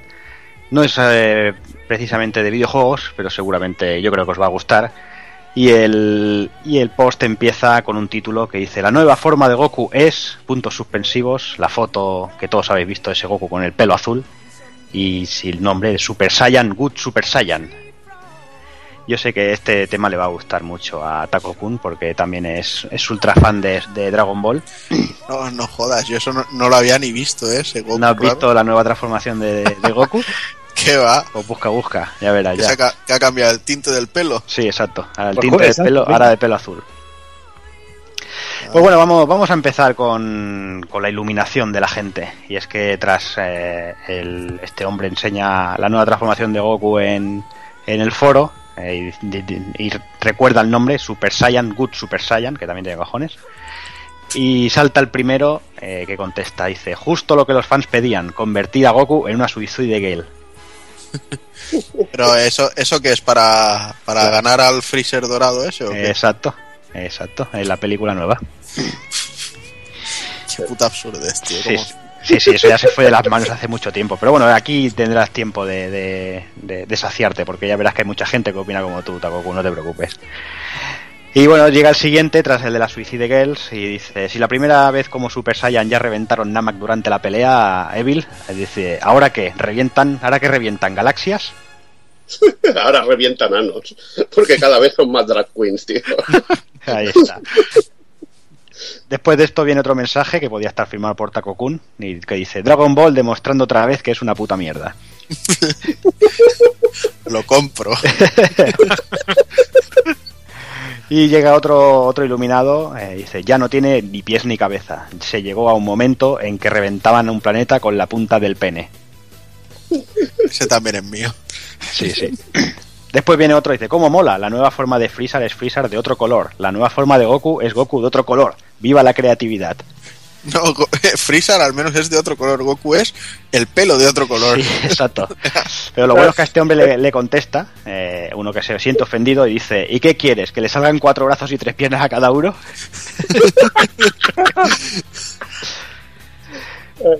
Después siempre viene algún entendido, ya sabéis que en todos los foros hay entendidos que, que- tienen la verdad única eh, bajo ellos y dice tal que así, dice, verdaderamente la serie termina con la muerte del guerrero legendario, que resulta ser Goku, en Namek matando al tirano que conquistó la galaxia Freezer.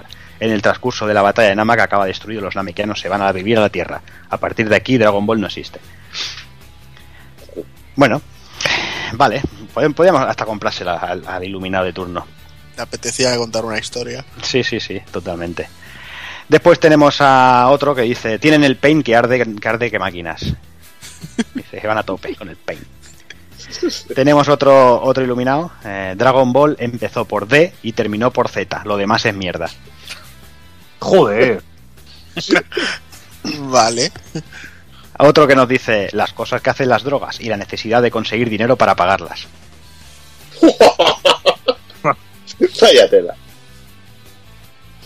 Y bueno, tenemos otro que dice, tras muchos desvaríos de que transformación mola más y todo eso, que podéis imaginaros, eh, hay peleas aquí, que Goku más fuerte, que no sé qué, que Goku mata a Hulk, que no sé qué, unas locuras muy, muy locas.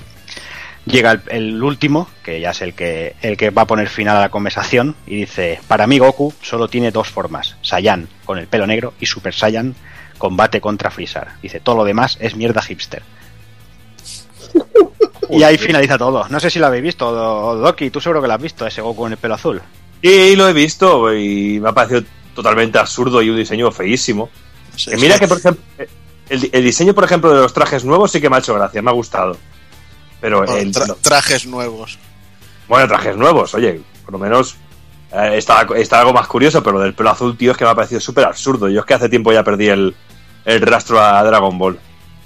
Sí, lo bueno, lo bueno es que esto, por lo que tengo entendido, lo firma, lo firma Toriyama. Toriyama, sí, sí. O sea, que no es que aquello que digan, no, es que desde el GT se les ha ido la olla, ya no saben qué inventar, no, no, es que está Toriyama ahí al pie del cañón, por lo, parece, por lo que parece. Pero bueno, ya en la película del gatete ya se le ponía el pelo rojo, que era la nueva transformación, que se Claro. le ponía el pelo rojo. la próxima toca verde. La Chrono Trigger. Claro. Y la próxima toca verde, Que para la próxima ya será Super Saiyan God Super Saiyan nivel 2 claro. o, o Super Saiyan God nivel Super Saiyan que ha superado ha al Super. Saiyan God del nivel Super Saiyan 2. Ahí está. Ahí está. no sé. Se, se le fue de las manos ya hace mucho tiempo. Sí, Esto que ya yo, no- yo, yo creo que ahora Goku ya debe de ser como el rayo negro de, de los inhumanos, ¿no? O sea, solo con hablar destruye un planeta. Sí, sí, no sé, la cosa está muy loca ya, está muy loca. Pero bueno, oye, todo sea por tener más personajes en el Extreme Butoden de 3DS. ¿Qué quiere que os diga? Bueno, no sé yo si tendrá potencia, ¿eh? Para ese personaje. Personaje muerte y destrucción. Igual será exclusivo de la New 3DS. Eso también puede ser, eso no te lo niego. Eso no te lo niego. Pues nada, con un poquito de troleo dejamos las noticias de, de este mes y vamos a ir a por la patada de las pelotas, va.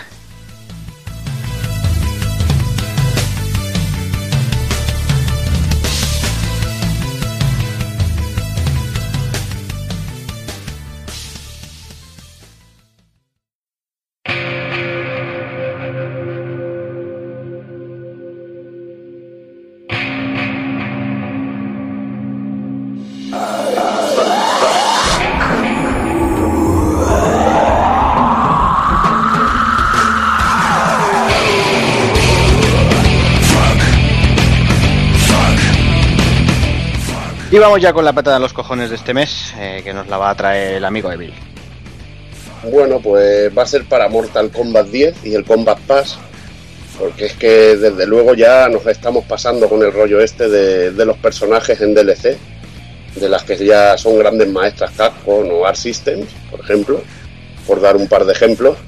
Pero es que en este caso de Mortal Kombat ya anunciamos cuatro personajes eh, directamente que van a ser para comprar, aparte del juego completo, y que te van a costar, me parece que eran unos 30 euritos. Entonces, si quieres tener a los cuatro personajes con el, con el juego, uno de ellos es Jason de, de Viernes 13, otro el Predator y los otros dos ya ni me acuerdo, uno de los personajes de, de Mortal Kombat, pero bueno, cuatro personajes eran el, el Tremor y Sí, Tremor. no sé si era la Milena o la Kitana.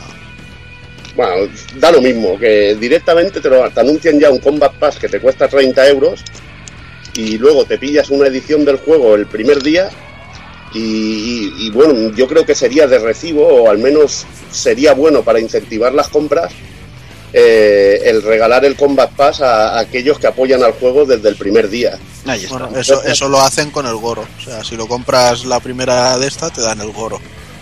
Sí, si no, pero pasa por pero- caja también. pero es que desde luego que te salga el juego ya a un total de 90 euros pensando en el, en el asunto este, pues va a hacer que mucha gente no compre el juego y espere a que salga una edición completa con todos lo- los extras. Porque realmente le va a parecer un timo esto. Y va a esperar a eso. Y a mí la verdad es que, que me molesta mucho sobre todo el precio y el que se anuncie sobre todo antes de, de salir el juego en sí. Físicamente ya se anuncie esto y que seguramente estén dentro del disco como hacía Capcom en sus buenos tiempos o como está haciendo ahora Art System. Me parece una putada y sobre todo en el género de, de la lucha eh, se está haciendo bastante y creo que no, que no es bueno, que no es bueno y que se debería premiar más al, al que compra un juego al principio y darle de regalo, en vez de tonterías y ediciones especiales, pues darle, por ejemplo, de, de regalo, oye, me has apoyado desde el principio comprando el juego, pues te regalo los personajes gratis. Y luego el que ya se lo compre más adelante, pues oye, pues que tenga que pasar por caja. Pero bueno, me imagino, como las compañías lo que quieren es dinero y esta es la mejor manera de sacarlo, pues es lo que hay. Pero bueno, sienta como una patada en los cojones, directamente. Pues nada, para ello es esta pata a los cojones. Eh, yo creo que, ha quedado suficientemente claro. Así que, vamos, estamos totalmente en contra. Sabemos que es una, una política que, que nos la vamos a tener que comer con patatas eh, cada vez más. Porque está claro que hacia dónde va todo. Pero bueno, yo creo que 30 euros por cuatro personajes me parece una exageración. Pero bueno. Así que nada, vamos, vamos con otras cositas, va.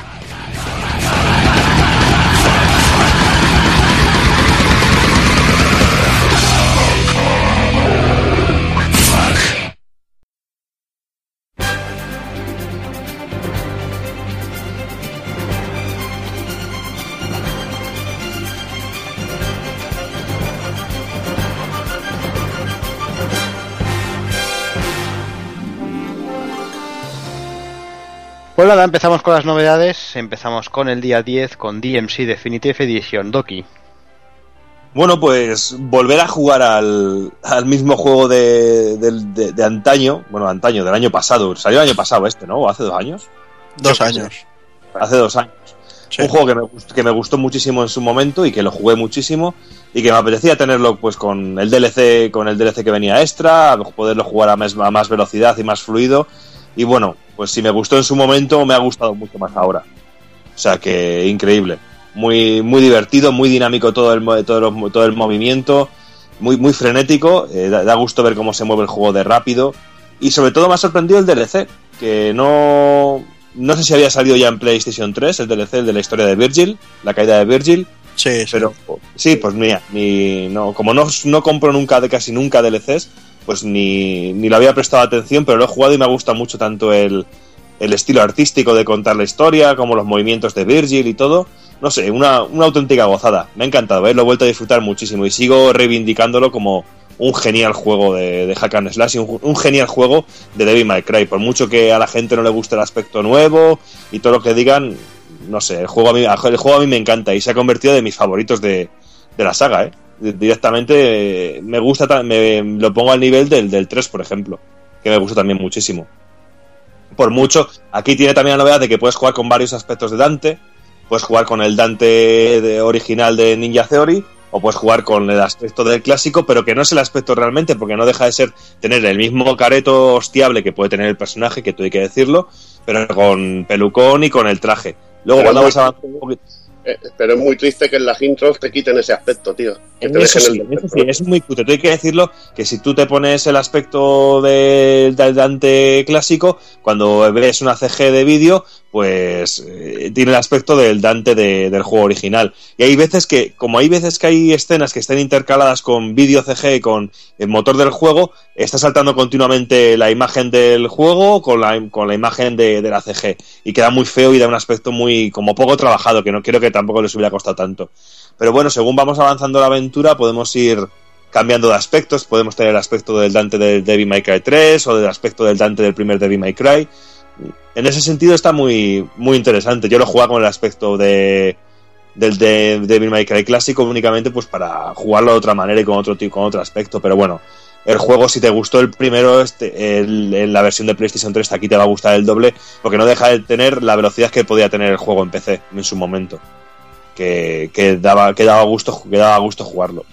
No sé, muy, muy, muy, muy. Al precio también que, que ha salido y eso a mí me ha gustado mucho. También hay que decir que es de esos refritos que tampoco creo que. Si, no, si ya lo habías jugado en PlayStation 4, en PlayStation 3, no sé hasta qué punto te puede merecer la pena comprártelo en PlayStation 4. Pero para los que no hayáis jugado al juego, creo que es una ocasión más que cojonuda para, para echarle un tiento, porque también ha salido a precio reducido. Luego puedes estar enfermo como yo, que lo tienes en PlayStation 3 y te lo compras en PlayStation 4 para jugar otra vez, únicamente por la velocidad.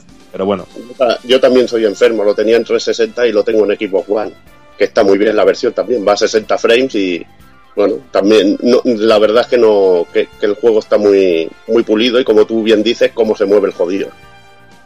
Sí, que se mueve. Que es, que lo primero que llama la atención que pones el juego y dices, que hijo de puta, qué bien se mueve el cabrón. ¿Sabes? Porque no estamos, no estamos acostumbrados, los que ya lo jugaron en PC, yo tenía algún amigo que me lo ha visto, que lo ha visto y dice, joder, pues está igual que en PC. Pues bueno, oye, pues nosotros no pudimos disfrutarlo de esa manera en, en consola. Y bueno, es que el juego tiene pues lo que ya hablamos cuando hicimos el análisis, que podéis encontrar análisis por ahí en uno de los full podcasts que hicimos ya antaño. Que tiene niveles súper cachondos, tiene unos diseños de niveles. Si bien es criticable el diseño de Dante, el diseño de niveles es increíble. Tiene algunos niveles que son delirantes, que son súper divertidos. y el diseño en sí no es criticable, es gustos, es una opinión muy personal. Mm. A mí tanto me da ver al mismo tío con el pelo corto que con el pelo en plan eh, fregona. Por eso digo que realmente que, que, eh, mucha gente a lo mejor a este juego se ha echado, le ha echado para atrás por eso, por lo del, del aspecto del, del protagonista, pero yo creo que, que si lo han hecho es, es totalmente estúpido porque están perdiendo un auténtico juegazo. Ah, Yo odio el diseño, pero para mí es un aspecto totalmente secundario. No tiene nada que ver con que sea un buen juego. Porque ya juego a software y el diseño me horroriza de los personajes. O sea que De todas maneras, otro Sí, tema que hay que, que hay que mm, resaltar aquí es que eh, no solo ha venido con el tema de los 1080, los 60 frames, los DLCs, trajes, etcétera, etcétera, sino que hubo una serie de, de feedback entre la gente que lo había jugado y la compañía, entre. Ninja Theory, y cositas que a, lo- a los fans les hubiera gustado que hubieran sido de otra manera, sobre todo en el sistema de combate, el apuntado automático, el etcétera, etcétera, ¿sabes? Eh, incluso formas diferentes de, de hacer un mismo ataque. Y todo esto son añadidos muy pequeñitos todos, pero que en conjunto hacen una suma que, que hace que el- luego realmente el juego se sienta mucho más como un Devil May Cry que lo que se que lo que lo fue en, en su primer momento. Entonces esto siempre es bastante bueno. Sí, está claro, ¿no? Si han escuchado el feedback siempre, siempre está bien y que te ofrezcan un más a más, no en un remake HD. Y una cosa, el doblaje lo han mantenido igual, eh, porque sé que han, hay frases que las han recortado, pero por ejemplo en el- la versión de 360, que es la que tenía yo, el doblaje está sincronizado y era una puta mierda en algún El, do- el doblaje es la misma puta mierda. Vale. Sí. O sea, si, le- si act- si activas los subtítulos eh, salen frases que no se dicen, Mm. Eh, las voces van por un lado y, y las bocas por otro. ¿Y se puede Ah, cambiar sí. el idioma del juego o tienes que cambiar el idioma de la, de la consola? Uf, Esto ya sí Tienes que, que no cambiar, sé tienes, que, tienes que cambiar el idioma de la consola, pero lo que sí bien es cierto es que viene censurado el juego. Viene Sí, bueno, censurado, alguna frase. Claro, censurado. vienen censuradas algunas frases. Hay algún momento Una frase. una frase que hay un momento en el que la- la- el personaje femenino eh, habla de cierta forma de sumisión y esa parte se ha quitado. Ya está, pero tampoco es algo que, que- que reste ni nada al juego.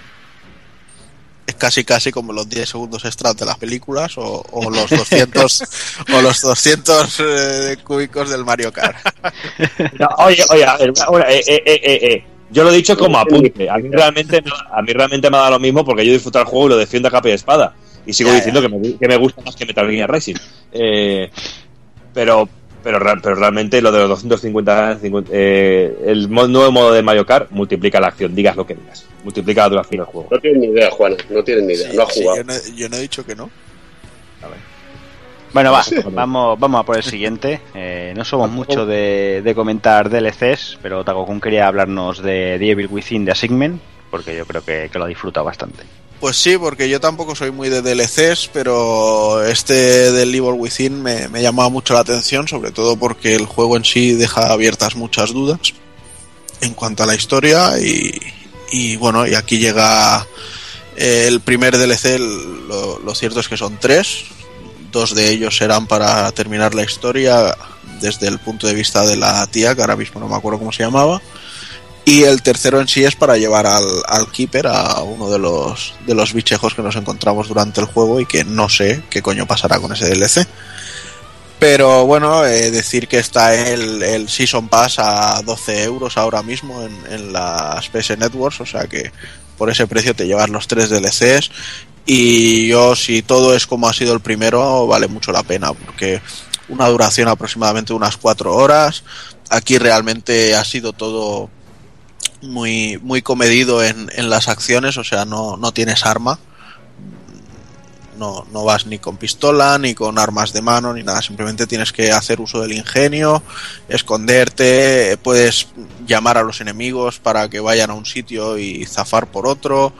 eh, incluso hacer cosas tan originales como entrar a una habitación, llamar por teléfono a otra y que cuando el bicho va a la otra encerrarlo, ¿sabes? Y así tener el pasillo para, para ir tranquilo todo el rato por ese sitio. Yo solo he hecho con la Unligue también.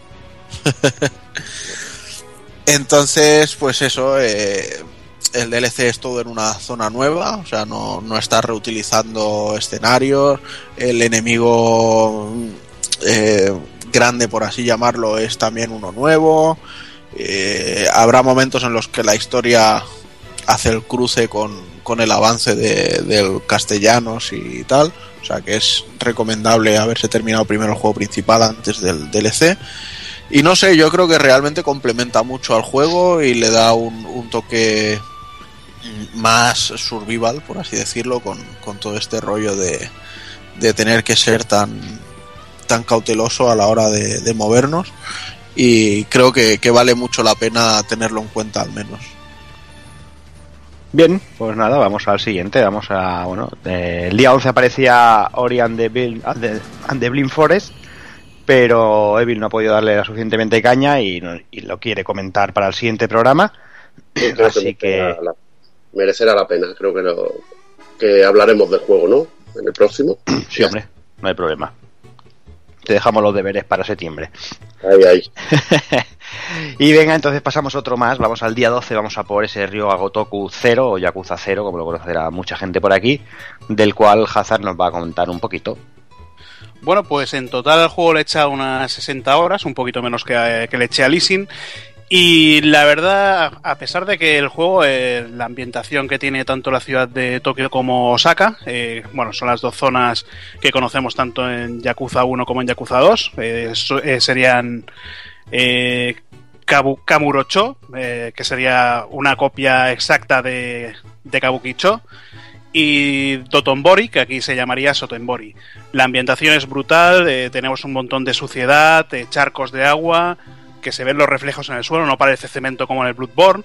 Eh, y bueno, pues eh, lo que digo, la ambientación genial, los, los NPC que te vas encontrando durante el juego te van dando misiones secundarias, puedes irte, puedes irte a un punto del río a pescar, puedes irte a, a la Sega Heister Lunch a jugar al Load Run, al, al Super Hang-On, también puedes jugar al Space Harrier y me parece al Fantasy Zone, pero no lo he encontrado por ninguna parte. Y nada, la historia, yo bueno, la historia no lo he entendido, pues está en japonés. He entendido, he cogido cuatro, cuatro, cuatro, cuatro se hace, se hace muy jugable porque te va indicando en el mapa dónde tienes que ir. Pero no sé, eh, hay cosas que tenía, tenía la quinta entrega, como poder ir por los subterráneos, los parking, podías ir de una punta a otra por alcantarillas, podías ir por tejados, eh, todo eso lo han eliminado. Y es una cosa que no entiendo, porque es algo que, que le daba más rutas al juego y más posibilidades. A ver, a ver si sacan ya aquí el 5, nos enteramos de algo de, de que iba. Yo tampoco me enteré, para qué negarlo. Y nada, pues un juego disfrutable. Ya sabéis que teníais, me parece que era la cuarta entrega o la tuvisteis para descargar del PSN, que seguro que la tenéis ahí como ratas descargada y no la habéis dado. Como tengo yo todos los juegos esos indies que son una puta mierda, pero para que, ne- para, para que negarlo. Pero bueno, darle la oportunidad a, a ver si sale el 5, lo comprabais todos, yo también lo compraré y a ver si se animan a sacar este 0, el Easing, que el sobre todo era mucho mejor que este. Pues mira, ya que estoy contigo, seguimos al día 13, vamos con Resident Evil Revelation 2, que era el día que salía la edición física con todos los capítulos, ya el juego terminado. Pues tengo un sentimientos encontrados porque en parte me ha gustado por la por lo que es el control de, de poder controlar a los dos personajes. Eh, muy al estilo de lo que sería Resident Evil 0, que podías cambiar de personaje en cualquier momento, con uno puedes hacer unas cosas y con el otro otra. Pero no sé, la historia la historia me ha, me ha parecido un, un puto coñazo. Eh, es, es como un Evil Within, pero venido a menos. Pero ¿qué Uno se- dices, tío? Que sí, tío. Es que eh, teni- teniendo la primera entrega, esos pa- pasillos oscuros, eh, esa historia que, que te acaba de una manera que luego aquí no tiene, no tiene nada, nada que ver con la historia. El juego de 3DS, el, el primero, estaba muy guapo por todo lo que tú dices, pero es que este, yo sinceramente, yo solo voy a decir una cosa de este juego. Lo he dejado a medias. Y pocas veces dejo un juego a medias, pero es que la historia era un coñazo y, y gráficamente lo he visto feote, feote, feote. Encima, es que para mí no tenía ningún tipo de motivación para jugar. Y las Yo personas. está- si, si estaba diciendo yo que la historia es malísima, que lo único que vale es cambiar de personaje como en el... Y, que era y el, que la y el historia tema del era- cambio de personaje me ha parecido súper torpe, porque te deja vendidos en muchos momentos. Ahí, no sé, a mí, a mí no me ha gustado, no sé. A mí, a es lo único que me ha gustado del juego. Poder controlar a otro personaje, eh, ponerte que el personaje principal dispare automáticamente, porque tienes que comprar la habilidad esa, eh, cargarle al otro con la Magnum y tú con la linternita dejar ciego a los otros y el otro con la Magnum ya se va encargando de, de los enemigos. Pero lo que digo, es lo que le digo, eh, con lo que tenía la historia de la primera entrega, que ya podía haber sido una saga principal, que tenía un personaje topo igual que Wesker, aquí completamente lo han desaprovechado todo eso y nos presentan una historia en una isla en una isla prisión que, que no tiene nada que ver por el fin por el final de la, de, la, de la historia se pone un poquito interesante pero no sé a mí tampoco tampoco es mi Resident Evil favorito qué quieres que te diga. Bien, pues nada, un poco decepción, ¿no? Podríamos llamarlo Sí. de alguna manera. Muy bien, pues venga, vamos, vamos a por el siguiente, vamos al día 20, vamos con Final Fantasy Type 0 HD. Vamos, por ejemplo, con Evil, va. Bueno, pues aquí tenemos un juego de PSP que nos lo han reeditado en, en HD para Xbox One y, PlayStation 4. Y la verdad que, que bueno, me ha gustado que, que, lo, que llegue aquí este Final Fantasy, porque creo que tiene un sabor a lo que era el viejo Final Fantasy Tactics, en lo que es a la historia. Eso lo, lo hablé con Juanan, que él mismo me lo dijo. Dice, hostia, me mola, me mola la historia, lo cruda que es y, y que ves ahí morir nada más como empieza, ves que ya palman personajes y que están metidos en una guerra bastante, bastante cruda y la verdad que se presenta muy interesante. Luego ya el desarrollo del juego es otra cosa, se ve bastante repetitivo, pero bueno, creo que tiene muchas ideas y en cuanto al combate es bastante dinámico y, y divertido. El problema es la, la repetición de acciones, que se ve todo muy, muy parecido y bueno, también incluye un- unas fases de estrategia así de, de combate que están muy divertidas, pero le veo poca variedad en lo que es al- en lo que es el desarrollo. El sistema tipo tipo academia así lo he podido ver ya en otros juegos como el Valkyria Chronicles 2 y le pega le pega bien a este Final, Final Fantasy, pero bueno, la verdad es que he podido jugar poquito al juego, me gustaría avanzar más para para ver qué tal, pero lo poco que pude jugar, al menos los tres, cuatro primeros capítulos, me ha gustado mucho. Ha habido intros muy, muy buenas, con, con momentos muy buenos. Ha habido batallas que me han, me han gustado mucho, enfrentamientos con jefes muy guapos. Luego que pueda, el que pueda llevar a una cuadrilla de 12 personajes distintos con distintas armas y habilidades me ha gustado mucho y los puedas ir intercambiando a- al momento, seleccionando tu escuadra, pues también me, ha molado y, el rollete de bueno de, cómo se desarrolla también lo veo bastante original y, bien hecho. Y para ser un juego de PSP no se llega a ver del todo mal en el trasvase que han hecho a, a estas consolas tan potentes, pero bueno, eh, se queda un poquito corto en lo técnico, sobre todo en la cámara que, que al amigo Juanan no le ha gustado nada. Creo que, que lo quería ejecutar al, la Exacto, cámara. yo, yo quiero que al trabajador de Exadrive que ha hecho esa cámara y que además ha sacado pecho en los Square de Active Reports esos diciendo que habían hecho una cámara guay y tal, quiero que le que hagan como a Hitler en South Park, que le metan una piña por el culo. Tú sabes que el único que puede sacar pecho es el Doc y ninguno más. O sea, es lo que hay. Bueno, pues ya está, ¿no? Eh, no sé si alguien... Hazard, ¿quieres añadir algo a...? No, a ver, he jugado un ratillo y tampoco, tampoco le he dado tanto al juego. Pero sí, la cámara es una puta mierda, macho. Esta, es que esta, esta idea, eh, yo creo que no han, no han hecho, no han pasado la cámara correctamente de- del juego de PSP aquí. Porque tal como te vas moviendo con el stick izquierdo ya se te va colocando la cámara. Mueves un poquito la cámara, no sé, mueves es un poquito el stick, el stick derecho para ponerte la cámara detrás y se vuelve loca, macho, te da unas vueltas ahí que, que no sabes ni dónde tienen la cámara ya. Es que creo que no la han calibrado muy bien y va demasiado rápida. Es demasiado, se mueve demasiado con un toquecito, es demasiado sensible. Creo que se podría haber solucionado un poco dejándote que pudieras cambiar un poco la velocidad de cámara, La alguna cosa así. La sensibilidad, ahí está. Tam- ahí está. también digo que me parece de vergüenza pedir 70 pavos por este remaster, ¿eh? Ahí está. Eso, Eso, eso sí que me también. parece de vergüenza. O sea, vale que, lo que- vale que lo encuentras a 50 en todos sitios y que lo de 70 habrá sido una ida de olla de inicio. 50 igualmente sigue siendo un precio muy bestia. Pues sí, Pero por, bestia. pero por 50 ya se escudan con la demo del Final 15 y dicen, bueno, Venga. pero muy caro. Bueno, ya que ya que comenta esta Gokun lo de la demo, habla, habla si quieres un poquito de, de ella.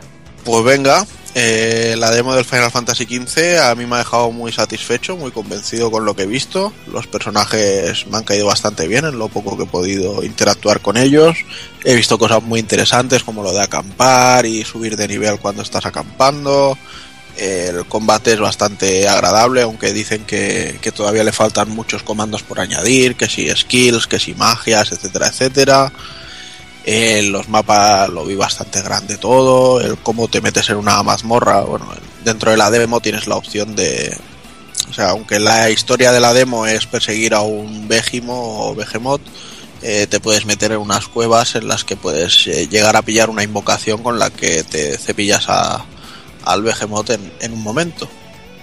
Y bueno, la invocación es una burrada. eh, no sé, el, gameplay dentro de la propia cueva me ha, gustado mucho. Me, me lo, he pasado muy bien y ha habido cosas incluso me han sorprendido. Rollo, vas a pasar por un paso estrecho y te sale un bicho en, en, el pequeño paso este, en, el orificio y, y- te echan para atrás. Eh, No sé, he visto muchas cosas, muchas ideas guapas. No he visto nueve años de desarrollo, lógicamente. Lo que sí he visto es eh, la casi bancarrota del Final Fantasy XIV y de y de bueno vamos parcheando como podemos pero me, me tiene muy muy interesado y Uh, pues puesto una, técnica- de- una demo de cuatro horas tranquilamente Sí, y te puedes pegar todo lo que quieras en sí. O sea, Ah. Técnicamente a mí me ha gustado bastante. eh, se- quedan cosas por pulir. El, Sí, lo está que es claro. el- la suavidad del juego aún no está perfecta. Me ha gustado en el combate, sobre todo, la manera de interactuar con el escenario. El sistema este de recuperarte, el sistema de esquivar, está muy bien, es muy dinámico. La verdad que Sí, es el, muy el- el apuntado ese de teletransportarse no me ha convencido como lo Oh. han montado, o sea, a veces funciona, a veces no, a veces tal, a veces cual. Luego la cámara cuando fijas a un enemigo y es muy grande, pues también va un poco de aquella manera, o sea, en el combate con el Végimo estás más pendiente de ver dónde te ha dejado la cámara que, que otra sí. cosa. Quedan entonces, cosas bueno. pero La verdad que a mí me ha molado gráficamente, luce muy bien. Luego, mm, el juego en sí a mí me resulta bastante absurdo, lo de ir en coche ahí y bajarte a cazar monstruos y eso me vuelve loco, sobre todo la idea. Ya, pero es que como no te has pasado el, el Lightning Returns, pues... Ya, ya, pero es que me, no sé, se me hace absurdo. Lo de pillo el coche de la ciudad, me voy al monte ahí a cazar. Es como el que se va a cazar jabalí, ¿sabes?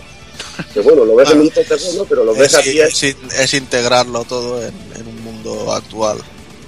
Sí, no, a ver, que estos son videojuegos, tío, que yo me lo tomo a cachondeo, pero me parece una bacalada y a mí me molan las bacaladas, o sea que no me voy a quejar de eso, pero que me, que me vuelve loco, ¿no? La idea esta de, hostia, me pillo el cochecico aquí, voy por las carreteras, veo, veo voy en un momento por la montaña esta buscando el Véjicmo y me encuentro una granja de chocobos con la peña tomando cañitas ahí en la... Sí. y una cantidad de gracia, tío. Es que me vuelve loco, porque al lado hay fieras que, que son brutales, ¿sabes? O sea, que, que es lo que me mola, tío. Y la caravana del coque, ¿no? Ahí está, ahí coque.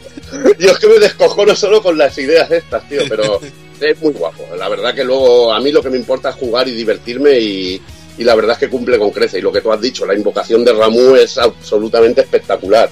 Sobre todo cómo deja el escenario, eso a mí me ha molado un montón.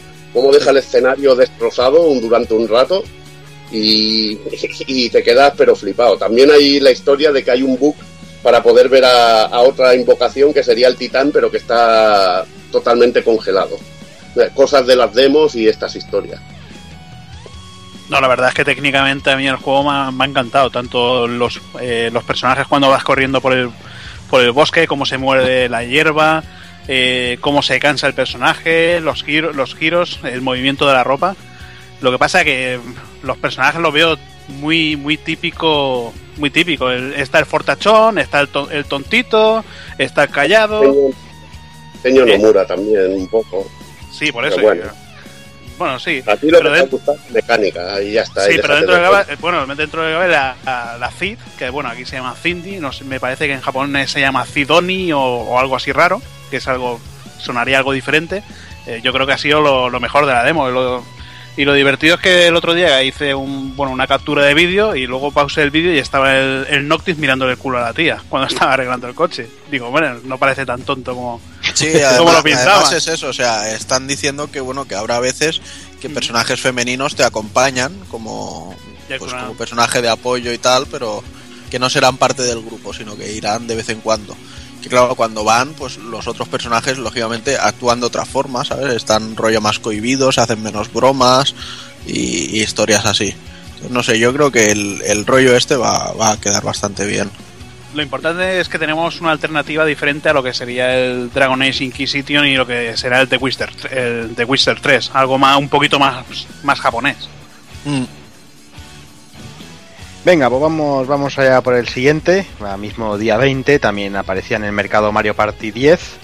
Eh, ya sabéis, Mario Party, poco, poco que explicar tiene Mario Party. Eh, salió la edición con un amigo de Mario, una nueva tirada de amigos para el juego.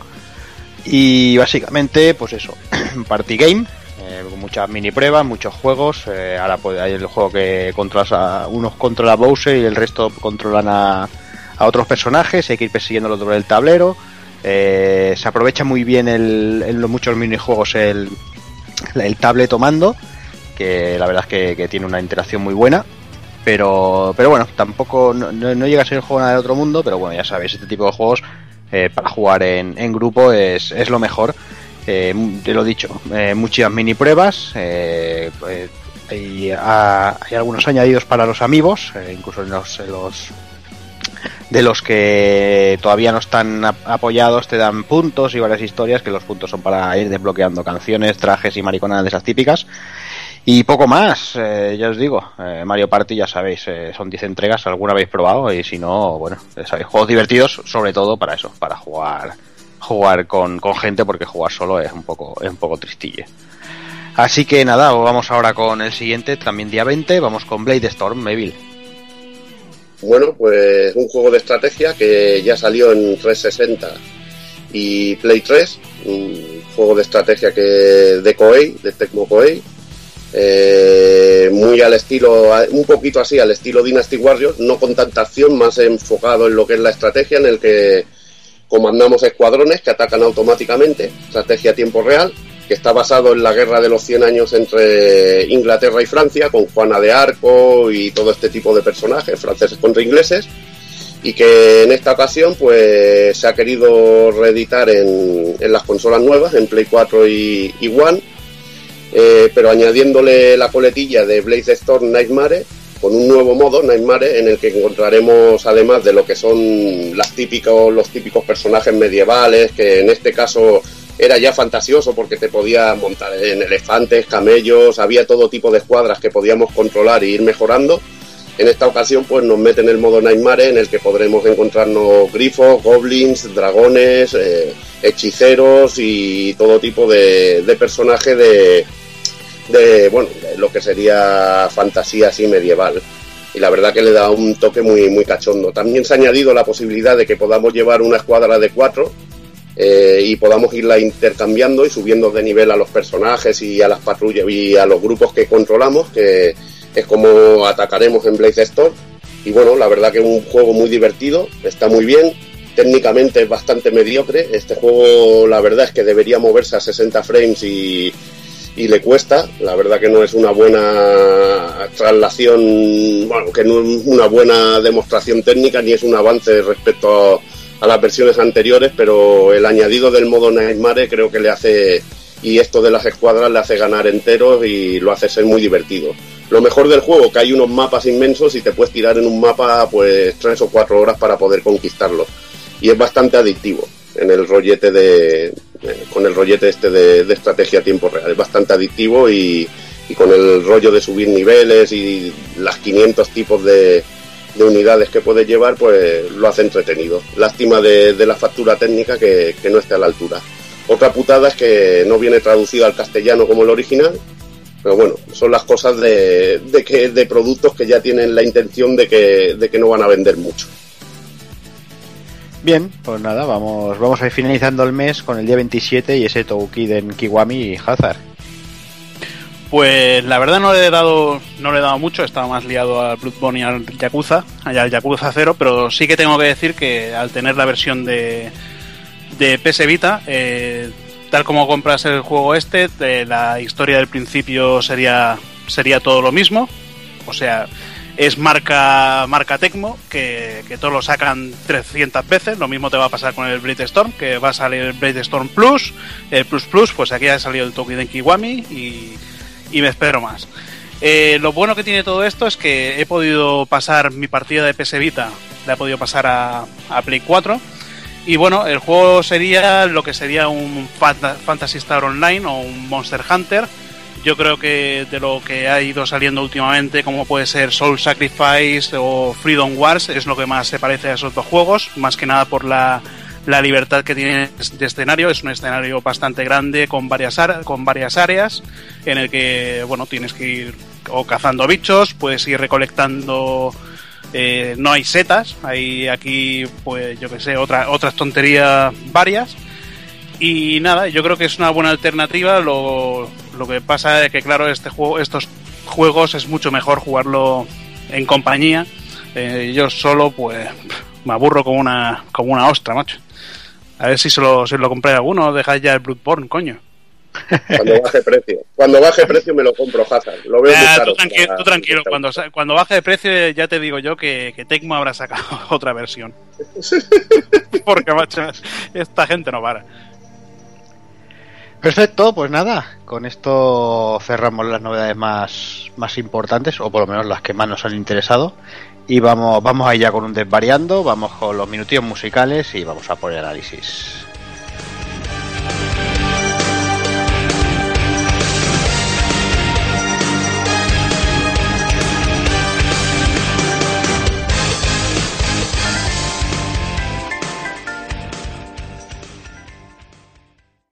Y este mes, en los minutos musicales, tenemos el tema principal de Ryu Gagotoku Zero. Bubble, cantado por Sonan Nokaze. Bye.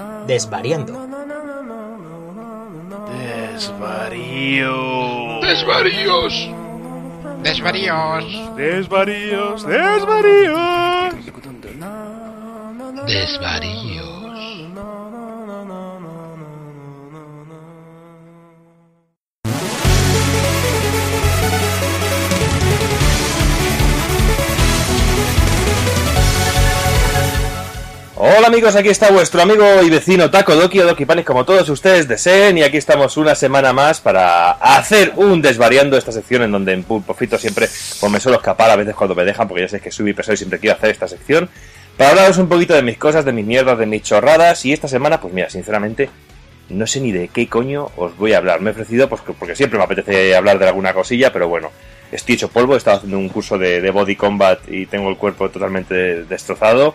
Llegué ayer cansadísimo, pero bueno, a ver, algo se me ocurrirá. Oye, preciosa, pásame una cerveza. A ver, ábremela. Ahí. Muchas gracias, preciosa. Me podría saludar por lo menos, ¿eh? Muy bien, eso está.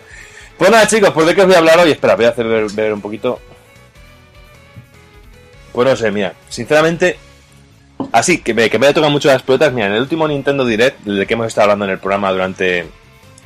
En este programa que hemos estado hablando del Nintendo Direct, pues hay ciertas cosillas que me tocan bastante las narices, que lo he comentado también.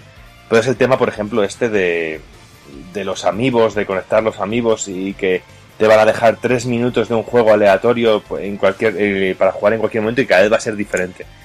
Y me queda un poco así porque me ha parecido una gilipollez absoluta, sobre todo por el hecho de que no les costaba nada de que, por ejemplo, yo les daría la opción de que tú, por ejemplo, conectaras el muñequito al mando y poder estar jugando por lo menos, eh, por lo menos hasta que tengas que apagar la consola. No te digo ni que te dejen el juego de descarga, porque imagina que tú pones el, el, el amiibo del Yoshi y te salta el, yo que sé, el Super Mario Bros. 3 y que te dejan jugar todo el tiempo hasta que apagues la consola, pues yo eso lo vería totalmente lógico y decir, bueno, pues bueno, de esa manera es como un, una ruleta de, de juegos que te pueda tocar y a lo mejor dices, no sé qué jugar, pues voy a ponerlo y lo que toque, toca el Kizikarus, pues bueno, que sea una puta mierda, aunque ahora todo el mundo lo adora y todo el mundo diga que es muy bueno, pero bueno, pues por lo menos puedes ju- jugar un ratillo, pero es que tres minutos, realmente qué sentido tiene eh, jugar tres minutos y que es que no te dejan, no te dejan avanzar nada, es casi como las demos esas absurdas que te vienen en algunos, en algunos juegos, como el NES Remix, creo que viene alguna demo de esas de tres minutitos.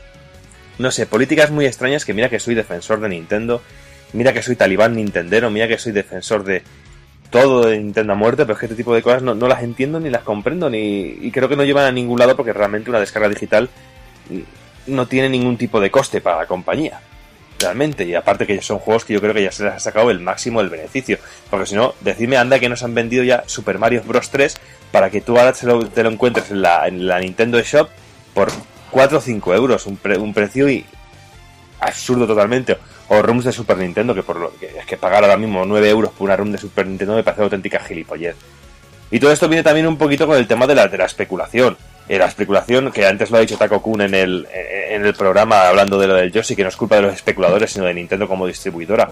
Cierto es, Nintendo como distribuidora distribuye muy pocas versiones de sus juegos porque el mercado español es totalmente nulo para ellos, porque una- somos como una gotita de, de agua en el mar.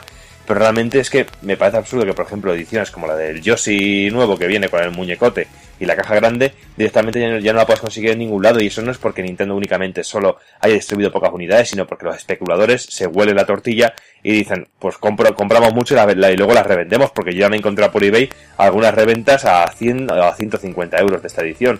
Y yo directamente he estado buscando día a día, he estado buscando en páginas web como en Game o en, o en Amazon, y no me han aparecido en ningún momento. Y me tengo que comer los mocos ahora cuando me dicen, no, no, si han salido en Amazon y ya se han vendido todas. Pues no me jodas. ¿Qué pasa con los usuarios de toda la vida?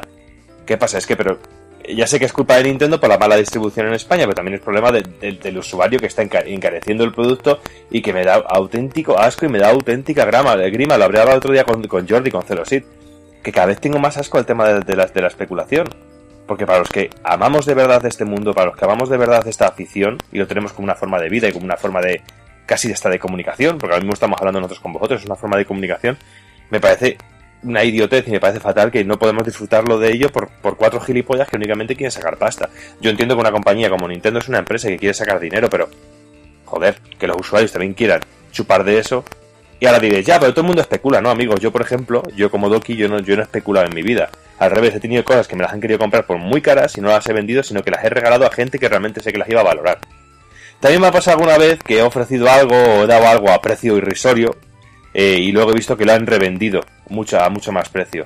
Y eso sí que eso sí que me ha tocado las pelotas. Por eso mismo ahora mismo ni revendo al precio. Si realmente veo que a alguien le hace ilusión algo, le gusta algo y lo tengo y yo realmente no le voy a dar uso, no me hace especial ilusión, prefiero dárselo y quedarme y que, y que me quedo yo más a gusto porque sé que esa persona lo está disfrutando. Como por ejemplo las placas CPS2 que se las regalé a, a, a dos amigos, pues bueno, a dos amigos. Una se la regalé a Jordi y otra se la regalé al amigo Evil. Y a los dos eh, sé que las han disfrutado muchísimo. Evil la ha puesto, está disfrutándola porque el X-Men el Children of the Atom, él sé que es un juego que le gusta muchísimo y lo está disfrutando a muerte. Con lo cual, a ver, es que si todos hiciéramos un... No, no digo de regalar nuestras cosas, simplemente el intentar ser un poco conscientes de lo que hacemos con nuestra afición y de cuidar esto un poco. Aunque sé que la gente que lo vende lo de la verdad, le importa una puta mierda a la industria, le importa una mierda a los coleccionistas, le importa una mierda a los podcasts, le importa una puta mierda a todo menos su puto bolsillo. Que yo veo bien que todo el mundo intente sacar algo de dinero, pero es que, joder, no me jodas, tío. Es que eh, conmigo están jugando.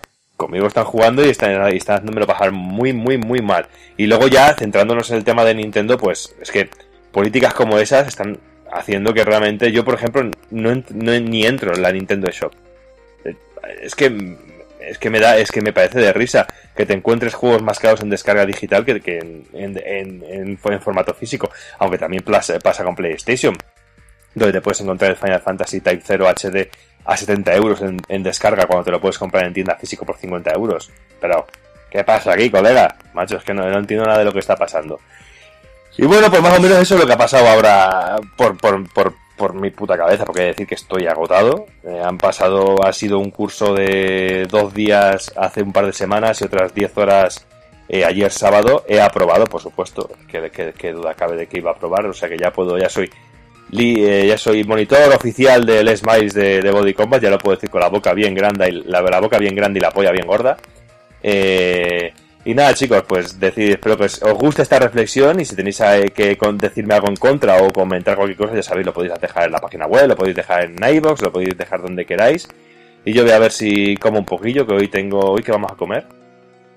Patatas con... No íbamos a comer, no dijiste la macarrones con, no, espaguetis con salchichas. Ah, bueno, pues eso, espaguetis con salchichas, pues también os interesa. Pues nada, chicos, que viciéis mucho, que disfrutéis muchísimo, que espero que le estéis dando al Bloodborne. Y si tenéis alguna duda, ya sabéis, tenéis ahora el análisis de aquí de los amigos de Pulpo Frito. Y que espero que os guste, porque yo llevo un rato, ¿eh? Como digo, como ya he dicho un par de veces, es de las pocas veces que eh, me he puesto a jugar por la noche y cuando he mirado por la ventana ya estaba amaneciendo y era la hora de irme a trabajar. Algo que no es sano y que no hacía desde la época del instituto. Pero bueno, un saludo. No, no te No sorprendas. contaste. Ya, ya, ya, pues sí, sí. Sí, me estaba quedando dormido en la bici. Pues nada, chicos, un abrazo y que nos vemos en nada, porque enseguida viene el Retropool Podcast con el Dragón Doble. Un abrazo, un beso a todos.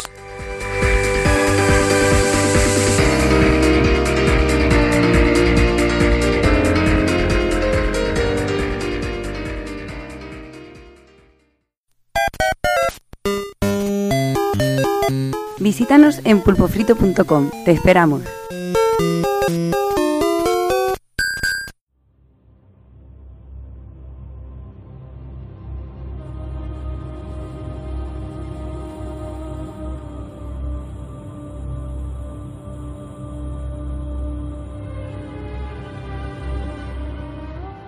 Bueno, por fin un ratito para jugar a la consola. Voy a ponerme con el Bloodborne a ver qué tal está esto.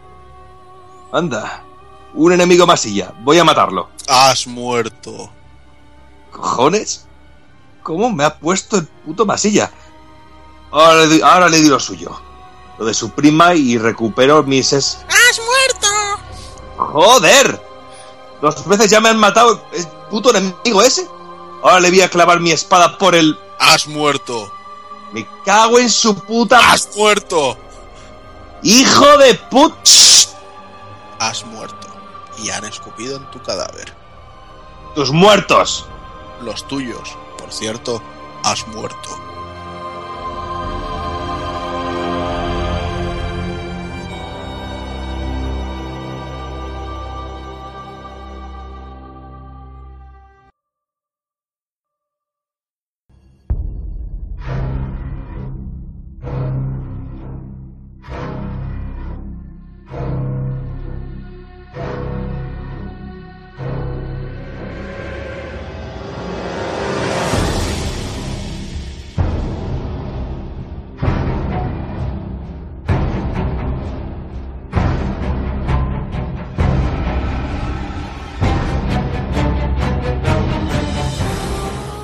Pues hoy lógicamente nos tocaba analizar Bloodborne o Bloodborne como lo quieren llamar en el resto del mundo.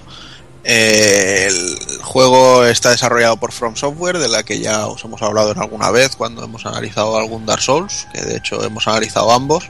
Pero bueno, por hacer un pequeño refresco rápido, es una compañía bastante modesta en su momento, ha trabajado en, en franquicias bastante importantes como Tenchu. Bueno, de hecho, se cargaron Tenchu, eh, a mi parecer. Luego eh, son los eh, dueños y creadores de los Armored Core, tienen una IP exclusiva en, en Microsoft que se llama Ninja Blade, que es bastante eh, interesante. Incluso tienen una locura en la primera Xbox que no salió de Japón, que se llama Metal Wolf Chaos, que sé que a, a José le encanta. Sí, y tiene dos juegazos también en Xbox, una saga también. Los Otogi. Saga los Otogi, que son, están, son jue- auténticos juegazos a nivel Ah. técnico, sobre todo en su momento. Así que bueno, pues nos encontramos eso ante una compañía que, aunque no ha hecho mucho ruido desde su nacimiento, desde su modesto nacimiento, pues siempre han ido haciendo cositas bastante majas y, y en cuanto sacaron el primer Demon Souls y luego Dark Souls, pues ya se convirtieron casi en, en leyenda, ¿no? Y de hecho me parece que ahora eh, cuentan en el estudio de Front Software con unas 200 personas. Este equipo pues está liderado por el señor Miyazaki, eh, Miyazaki el modesto, como lo- me gusta llamarle, porque bueno, hace poquito salió a la luz una, una entrevista que se le había hecho, eh, todo con, con motivos de publicitar Bloodborne, y nos explicaba en ella, bueno, a nosotros no, a, la revista americana que pagas el pastizal por la exclusiva o yo que sé, que el señor Miyazaki pues nació en una familia muy pobre y que el tío tenía que irse a la biblioteca para poder leer los mangas y todas esas cosas cuando era pequeño que pasaba de todo, era un chaval sin, sin sueños, sin ambiciones, sin ningún interés en, en la vida y que bueno, que se puso a estudiar por, por hacer algo, o sea, estudió lo primero que le vino y acabó trabajando en, en Oracle, aunque bueno, más adelante pues un antiguo compañero de, de clase le enseñó un juego que se llamaba ICO y eso activó un chip en el cerebro de Miyazaki y hizo que, que tuviera ganas de, de meterse en el mundo del desarrollo. Entonces, eh, poquito tiempo después empezó a trabajar en From Software, eh, haciendo cositas para un Armored Core. Y luego llegó el, el gran momento en que se coronó, que fue con el proyecto de Demon Souls, que como sabéis es exclusivo de Play 3, y que era una colaboración entre Sony y From Software. Y la verdad es que estaban teniendo muchos problemas para conseguir que el, que el proyecto eh, fuera algo interesante. O sea, básicamente ellos mismos veían que estaban haciendo un puto mojonazo. Y cuando ya le dijeron que era un título de fantasía, pues eh, Miyazaki intentó meterse de por medio y, y conseguir que el juego que se hiciera fuera el juego que a él le hubiera gustado hacer y decir, bueno, como en total, si lo que iba a salir en sí ya era una mierda, si sale algo malo no, no va a pasar nada, o sea, no me voy a cargar nada. Y al final, aunque en, en Japón no tuvo mucho éxito, eh, poco a poco se, se fue ganando un nombre y, y, y- y realmente fue un, un exitazo el Demon Souls. Ujú. Eh, Juan, te quería apuntar que, bueno, eh, Miyazaki tiene su mérito de, de lo que es transformar, eh, sobre todo, bueno, de, de lanzar Demon Souls y toda la saga, pero bueno, que From Software ya había hecho unos juegos llamados Kingsfield, que estaban en Sí, y que eran Eh. muy, eran más o menos es la semilla de donde nace lo que es el lo que es Demon Souls y Dark Souls. Y lo que Sí. pasa es que en este momento en la Play 3 se perfecciona y se lleva a un nivel que no había llegado antes. Mm, Sí, correcto. Que creo que el, el último Kingsfield fue el, el 4, ¿puede ser? O el... No es que no idea, es que no tengo ni idea, pero esta gente también cuando sacaban sus sagas ya sabes que las sacan como Sí. chuzos. Y bueno, y básicamente pues esa es la historia de From, esa es la historia del señor Miyazaki y ahora nos metemos ya con la que nos interesa a todos, que es la historia de Bloodborne. Eh, Bloodborne nos lleva a la ciudad de Yarnam, donde hay una maldición a través de que se va con la sangre.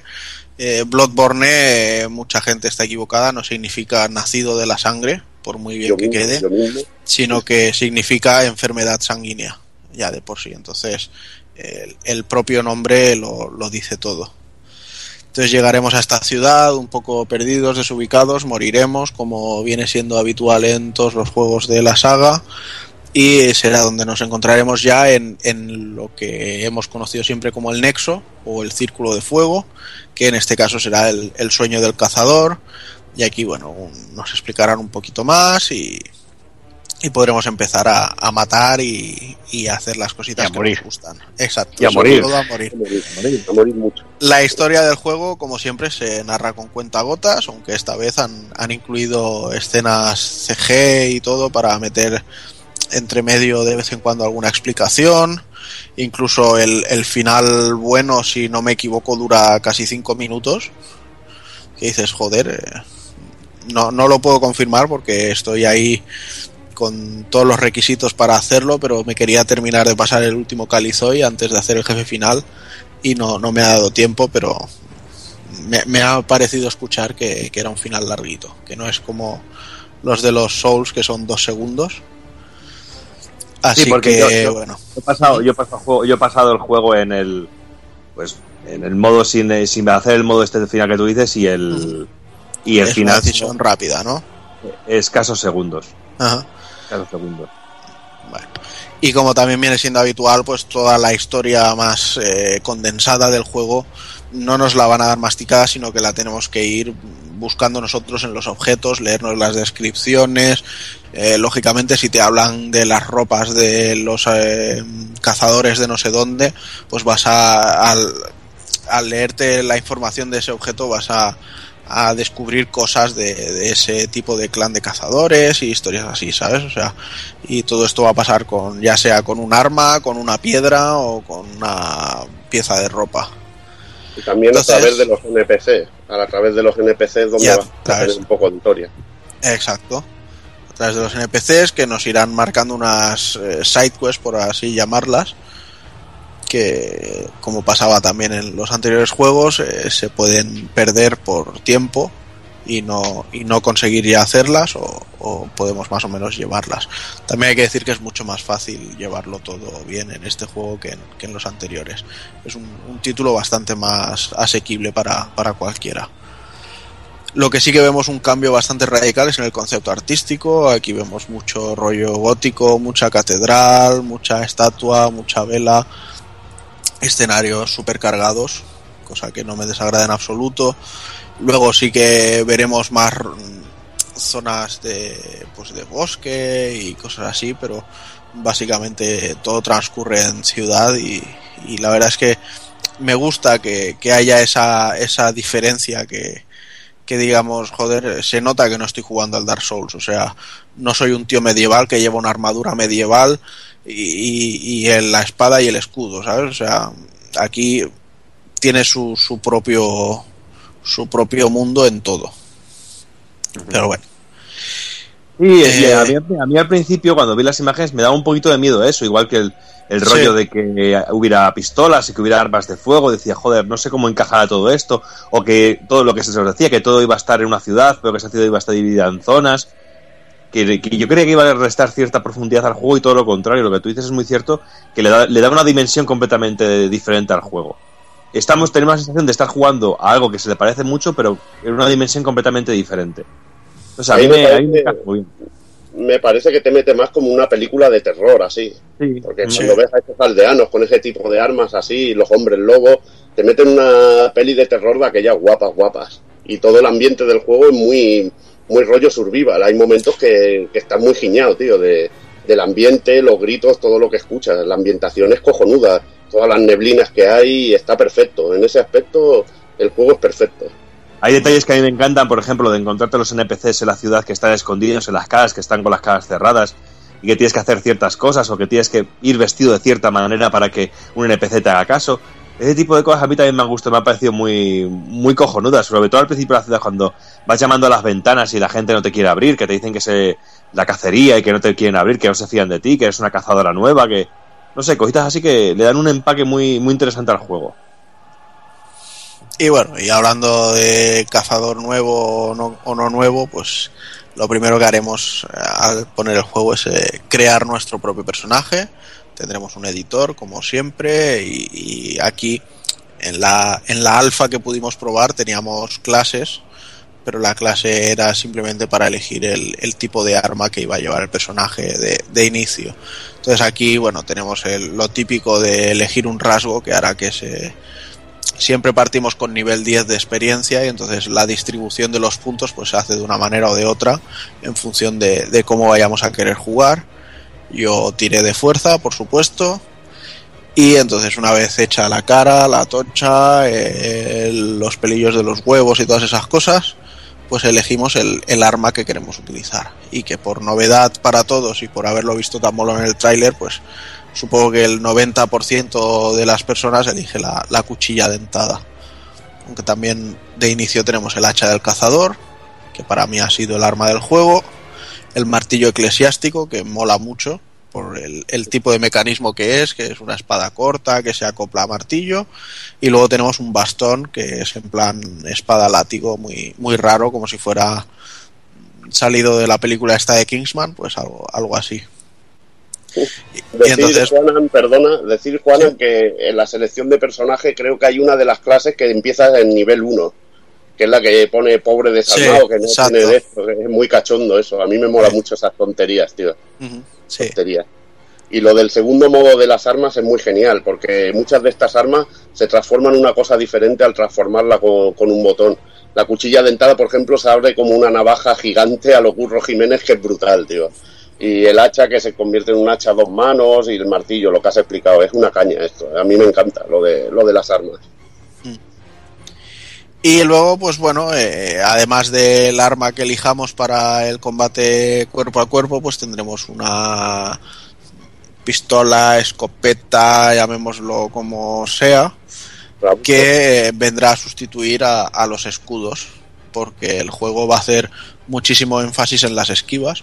No solo va a hacer muchísimo énfasis en ellas, sino que además van a estar muy bien implementadas y esto hará que sea un juego mucho más dinámico quizá que un no dinámico sino más rápido que un, que un Dark Souls vale porque no, no tendremos que estar en plan escudo levantado espero que me dé el primer golpe le flanqueo por detrás y le pego dos toques y me voy con el escudo levantado como una rata sino que ahora pues podremos ganar la espalda en un ataque y cosas así sabes o sea le da un un rollo que lo pone a medio camino entre un Devil May Cry y un Dark Souls, pero tampoco nos equivoquemos, o sea, va a llegar el primer enemigo de mierda y va a decir te pego tres tajos y te mato.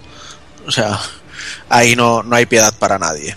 Y a mí lo que me pasó es que nada más empezar el juego fui directamente, fui directo por un tío con un hacha y a tomar por culo. Y tú me dijiste, deja tranquilo al del hacha. Pues sí, pues había, que- había que dejarle tranquilo, sí, pues, exactamente. Porque encima es que te, te calcan ahí en, en mitad del primer escenario, casi la primera pantalla, un tío con un nivel de la hostia que va, está directo para destruirte. Como seas mini, un- como vayas a investigar mínimamente, te lo encuentras. Y yo, como soy de rebuscar entre todos lados, dije, ah, qué guapo, este seguro que, que está guay el combate. A tomar por culo un hachazo y a la mierda. Y aquí, pues como decía, entran en juego algunas mecánicas bastante diferentes. Una es el tema de las esquivas, que, que estaremos en, en constante movimiento. Luego, que no hay, bueno, decir que no hay escudos es incorrecto. Realmente hay un escudo de madera, madera. Que, que no sirve de nada y que lo han puesto solo para hacer una coña, porque la gente preguntaba por los escudos. Entonces lo pusieron en plan broma. Y entonces para potenciar un poco la defensa, pues tenemos el, el arma de fuego, que lo que nos va a hacer es básicamente servirnos para hacer eh, parries y, y a los enemigos. Que bueno, cuando nos vayan a hacer un ataque, le pegamos un perdigonazo a bocajarro y entonces se arrodillarán y les podremos hacer un, un ataque visceral que se llama, que vendría a ser el cuando pillábamos por la espalda a los enemigos. Otro ataque nuevo que tenemos es el de poder dejar el, el R2 cargado a tope, entonces saldrá una pequeña lucecita y haremos un golpe muy bestia. Si pillamos al enemigo desprevenido con este ataque, lo dejará para hacerle el ataque visceral también, con lo cual el daño será muy muy bruto.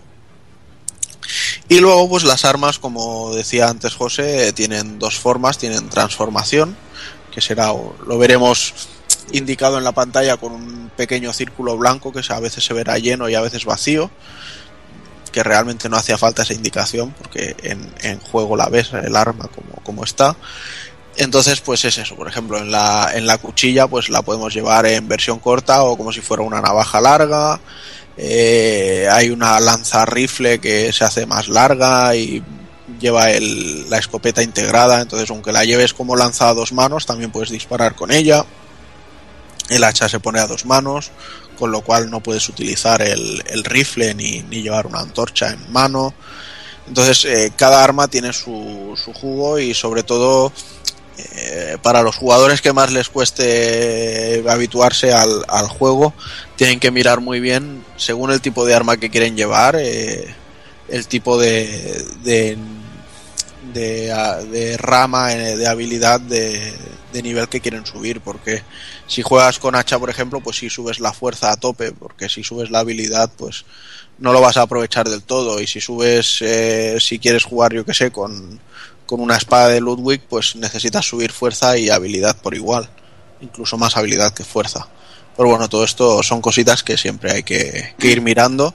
Aunque también debo decir que todo este tema también está muchísimo más simplificado que, que en los Dark Souls o Demon Souls. El peso ya no es un factor de juego, no hay tantas armas, no hay tantos atributos para las armas y los ataques. Eh, tenemos el atributo de contundencia y cosas así, que es según cómo vaya el ataque, pero que no hay tantísimas cosas para, para decir, joder, eh, ¿por qué estoy quitando 15 en vez de 235? A mí, a mí esta, esta simplificación quizás de lo que menos me gusta del juego. Eh, yo creo que el- la, la poca variedad, entre comillas, de armas y de armaduras me, me, me escama un poquito, porque sí que me gustaba eh, de, de Dark Souls, por ejemplo, de poder jugar más con, con armaduras, con las armas, eh, también jugar con el rollo del peso, que era, una, era una- realmente era una putada ¿no? En el juego, pero también le daba su aquel, ¿no? aquel de tener que subir también un poco eh, otro tipo de característica y todo eso. Pero bueno, eh, ya sabemos que bueno, se ha intentado llegar a un público un poquito más amplio y, y quitar un poquito esta- estos estos problemillas que puedan que puedan haber iniciales que son un poquito más complicados. Sí, realmente ya, ya lo dijeron en abierto que, que su intención era llegar a, a más público y hacerlo más accesible el juego. Y bueno, si han decidido que ha sido esto en vez de hacer que el juego sea un paseo, pues mira, lo, lo Ah, no, prefiero sí, casi, sí, ¿sabes? Por supuesto. Lo cierto es que, como dice Jordi, lo, lo de las armaduras, la verdad es que no, no hay ninguna que digas, hostia, está muchísimo mejor que las otras. La verdad es que algunas te suben unas características y otras otras y te pueden hacer algo de diferencia en según qué jefe, porque alguna puede estar enfocada a mitigar el veneno, otras para mitigar un poco el daño arcano, pero las diferencias no son mm, excesivamente escandalosas. Algo que en el, Dark, en el Dark Souls y en el Demon sí que tenías que tener en cuenta y donde sí que se notaba un tipo de armadura respecto a otra. Ahora la diferencia no es tan drástica, pero también puedes jugar con las armaduras para, para ir mejor a según qué jefe o a según qué zona. Sí, a mí también lo que no me ha gustado de esto, de cuando compras una armadura o algo, que tampoco puedes hacer la comparativa. De ver los stacks, pues, cuánto mejora de la armadura que tú tienes puesta a la que, a la que tú compras. Y también muchas veces compras a ciegas. Y eso no, no me ha gustado del todo tampoco. Pero bueno. Luego otro tema que cambia, que vuelve al estilo Demon Souls, es que ya no tenemos los frascos de Estus, eh, que se recargaban a una cantidad de, de veces que podíamos curarnos y, y se rellenaban cada vez que volvíamos a una hoguera. Y luego podíamos conseguir power-ups para hacer que dieran más vida, para poder llevar más, etcétera, etcétera. Ahora esto ya no, o sea, ahora son viales de sangre y cada vez que lo utilizamos pues recuperamos una cantidad de vida que es proporcional a, nuestra barra de salud. Y eh, yo al principio, claro, veía que nunca me bajaban de 20, o sea, a lo mejor utilizaba 3 y me mataban y en vez de empezar con 17 empezaba otra vez con 20. Decía, joder, pues son infinitos y, son un cojón. Digo, qué mierda esto. Pero llega un momento que empiezas a, a, a perderlos y a perderlos y a perderlos y ya, y ya no sube el número. Y dices, joder, es que me los estaba cogiendo de los que tengo en el almacén. Y ahora sí que de vez en cuando tienes que darte un paseo y, y farmear unos cuantos viales de salud porque es que si no te dejan seco en un momento. Esto pasa lo mismo con las balas. O sea, vas, vas correando y cuando pasas, cuando llegas al límite de 20, todo lo que vas cogiendo se te va guardando ahí en el, en el, en el almacén, por decirlo de alguna manera, y son los que luego vas tirando de ellos cuando vas muriendo. Y con los antiveneno, que también son muy necesarios. Y luego, bueno, el tema de las magias, de los arcanos, está también bastante simplificado y ahora son simplemente objetos que equipamos como, como ítem de uso rápido y entonces nos, nos consumen una determinada cantidad de, de balas de mercurio. O sea, no hay si, barra nos, de... que si se nos gastan estas balas de mercurio las podemos recargar con un poco, usando un poco de vida y serían lo que se llaman balas de sangre. Mm. Si nos quedamos en algún momento y no podemos hacer un counter y esto y estamos bajos de balas de mercurio, tenemos este, este movimiento para poder recuperar 5. Movimiento que yo no he utilizado en ningún momento en el juego. Y yo tampoco. Oh, yo sí. Alguna. Yo soy de ir siempre con arma a dos manos. Pero bueno. Y luego, bueno, pues tenemos el, el concepto de las lámparas que vienen a ser lo que eran las hogueras en los anteriores juegos. Eh, y bueno, aquí me parece que José quería hacer algún comentario sobre las conexiones entre los escenarios y todo esto. Bueno, es en sí un poco una mezcla un poco entre Demon y Dark Souls, más parecido al Dark, pero bueno, con el rollo este de las lápidas de poder ir a, mundos distintos, a zonas secretas, etcétera, etcétera. Aunque te- hay que decirlo que todo está interconectado, hay un sistema de atajos que, que yo lo veo, la verdad que cojonudo. La verdad que yo no he jugado al Dark Souls a tope, ni al, ni al Dark Souls 2. Eh, pero bueno, creo que este juego tiene unos atajos brutales. En algunos casos hay dos o tres atajos en algunas fases o atajos que te conectan una zona con otra completamente distinta. Y la verdad que, como siempre, chapó por el diseño de, de From Software en, en este aspecto. Ujú. Porque Yo aquí, muy- yo en este aspecto lo que le achacaría un poquito es eh, la falta de, de imágenes de cuando quieres elegir la lámpara, ¿no? Así como en Dark Souls 2 Sí, eh, podías eh, elegir una. La verdad es que, Tienes que- que aprender de memoria. la verdad es que a mí en Bloodborne me, me- me cuesta muchísimo aprenderme los nombres, no sé por qué, pero no se me quedan. Y muchas veces, eh, además con la ayuda de esas cargas tan bonitas que tiene, eh, como la cagues en elegir el- en la zona, eh, te comes dos cargas ahí de puta madre. Y, y la verdad es que, que una imagencita como pasa en Dark Souls, la verdad es que ayudaría y mucho. Ayudaría un poquito, ayudaría un poquito para que no te equivocaras. Y luego, pues una de las cositas que se han perdido con respecto a los otros juegos, por desgracia, es el tema de las almas de los jefes finales. Aquí ya no soltarán ningún alma súper especial, simplemente nos darán más ecos de sangre, que es como se llama aquí ahora lo que utilizamos para subir de nivel. Y Aunque ya yo lo sigo llamando almas, que yo Sí. no me quito lo del almas. Exacto. Y entonces, pues eso, no habrá forja de armas especiales, ni de hechizos súper extraños, ni historias de ese ¿eh? Estilo. eso también, al igual que el tema con las armas y las armaduras, eso también, sé, yo por lo menos lo echo de menos. Sí, yo también, que a ver, que en Dark Souls 2 realmente acababan siendo una puta mierda. Sí. Pues dices, bueno, eh, la- las armas no servían de nada las que podías comprar con, con los de estos, porque te ponías una lanza y le metías elemento rayo a más 10 y, y ¿para qué querías un arma especial? Sí, sí, no? sí. Pero, pero bueno, pero molaba el buscar armas así extrañas y... Sí, el rollo se ese de decir, a ti. puedes forjar dos armas, pero claro, como solo tienes un alma de esas, Exacto, ¿sabes? tienes que elegir. Eh, jugártela y eso eh, tenía, tenía su rollo. Digo, te haces eh, esta espada o te haces este escudo, ¿no? Exacto. Y Igualmente creo que este juego no va a falto de, de armas y las veo muy variadas, yo al menos en Bloodborne. Las veo Sí, muy eso, variadas. sí, eso es cierto. Y que tengan dos modos de ataque cada arma, pues me parece también muy guapo. Y yo creo que tampoco ha de ser igual al Dark Souls. Creo que debe tener su, su punto que lo haga que lo haga único. Y en este aspecto de las armas, a mí no, no me desagrada. No, quizás de armas no, pero, pero quizás el problema es ese, que no tiene, o sea, que tiene variedad, pero quizá yo eh, peca más el tema de armaduras que de armas en sí, para mí. Sí. Y tener ese tipo de armas especiales, como decimos con las armas de los bosses, que también le daba un, un plus a- al juego. No, igualmente luego las consigues, pero en este caso en forma de pillar cazadores y esto. Y luego, eh, porque también yo no he hecho la segunda vuelta, pero creo que hay armas nuevas en la segunda vuelta y todo, o sea que Bueno, haber solo, solo, creo que solo hay una nueva. De Mm, la pues, primera a la segunda vuelta. No sé, también con, al, inter- con- al interactuar con los NPCs vas desbloqueando algunas y otras. Porque también hay una típica katana maldita que te quita vida y tonterías así que a mí me mola. Lo que pasa es que hay que decirlo, que no es tan complejo como, como un Dark.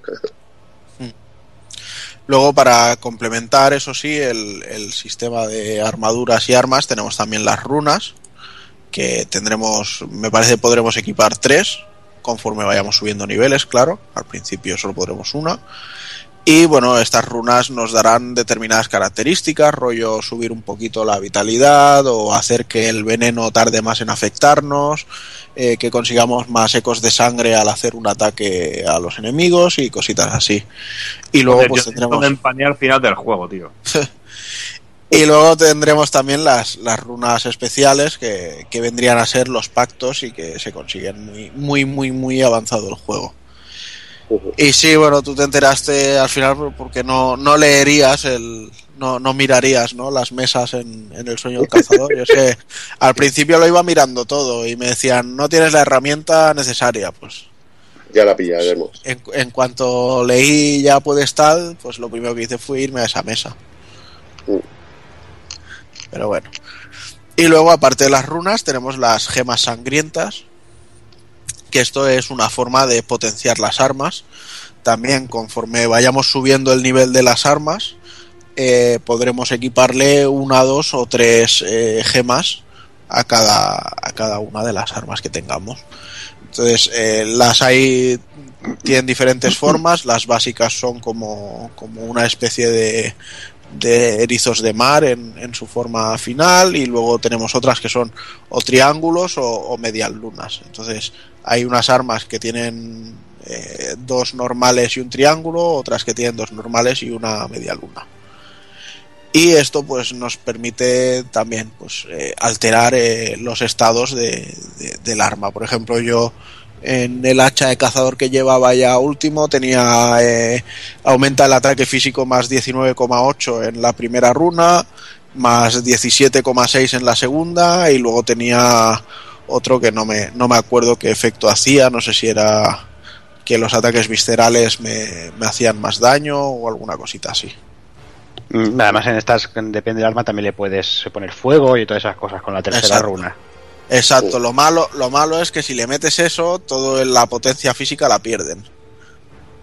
Porque yo lo, lo probé con una espada y digo, venga, va. Y al final estaba quitando un ojete. Y dices, bueno, pues no me sirve. Pero bueno, supongo que en determinadas armas sí que funcionará guay y en determinados conceptos de personaje. Yo, yo que iba a fuerza bruta, pues lógicamente mi personaje no, no sacaba partido de, de esto. Y luego otro concepto que tenemos que cambia, ya no tenemos humanidades, ya no tenemos, eh, no me acuerdo cómo se llamaba en el, en el Dark Souls 2, el tema de la humanidad, pero bueno. Ah, se me olvidó a mí también ahora. Eh, aquí lo que tenemos es el concepto de la lucidez. Y eh, bueno, es muy fácil conseguir, o sea, al principio estaremos preocupados por ir subiendo, por no gastar, porque hay una tienda en la que podemos comprar con, con lucidez. Y iremos preocupados con no gastar. Yo estoy a 99 y porque no me dejan subir más. O sea que no, no os preocupéis por la lucidez.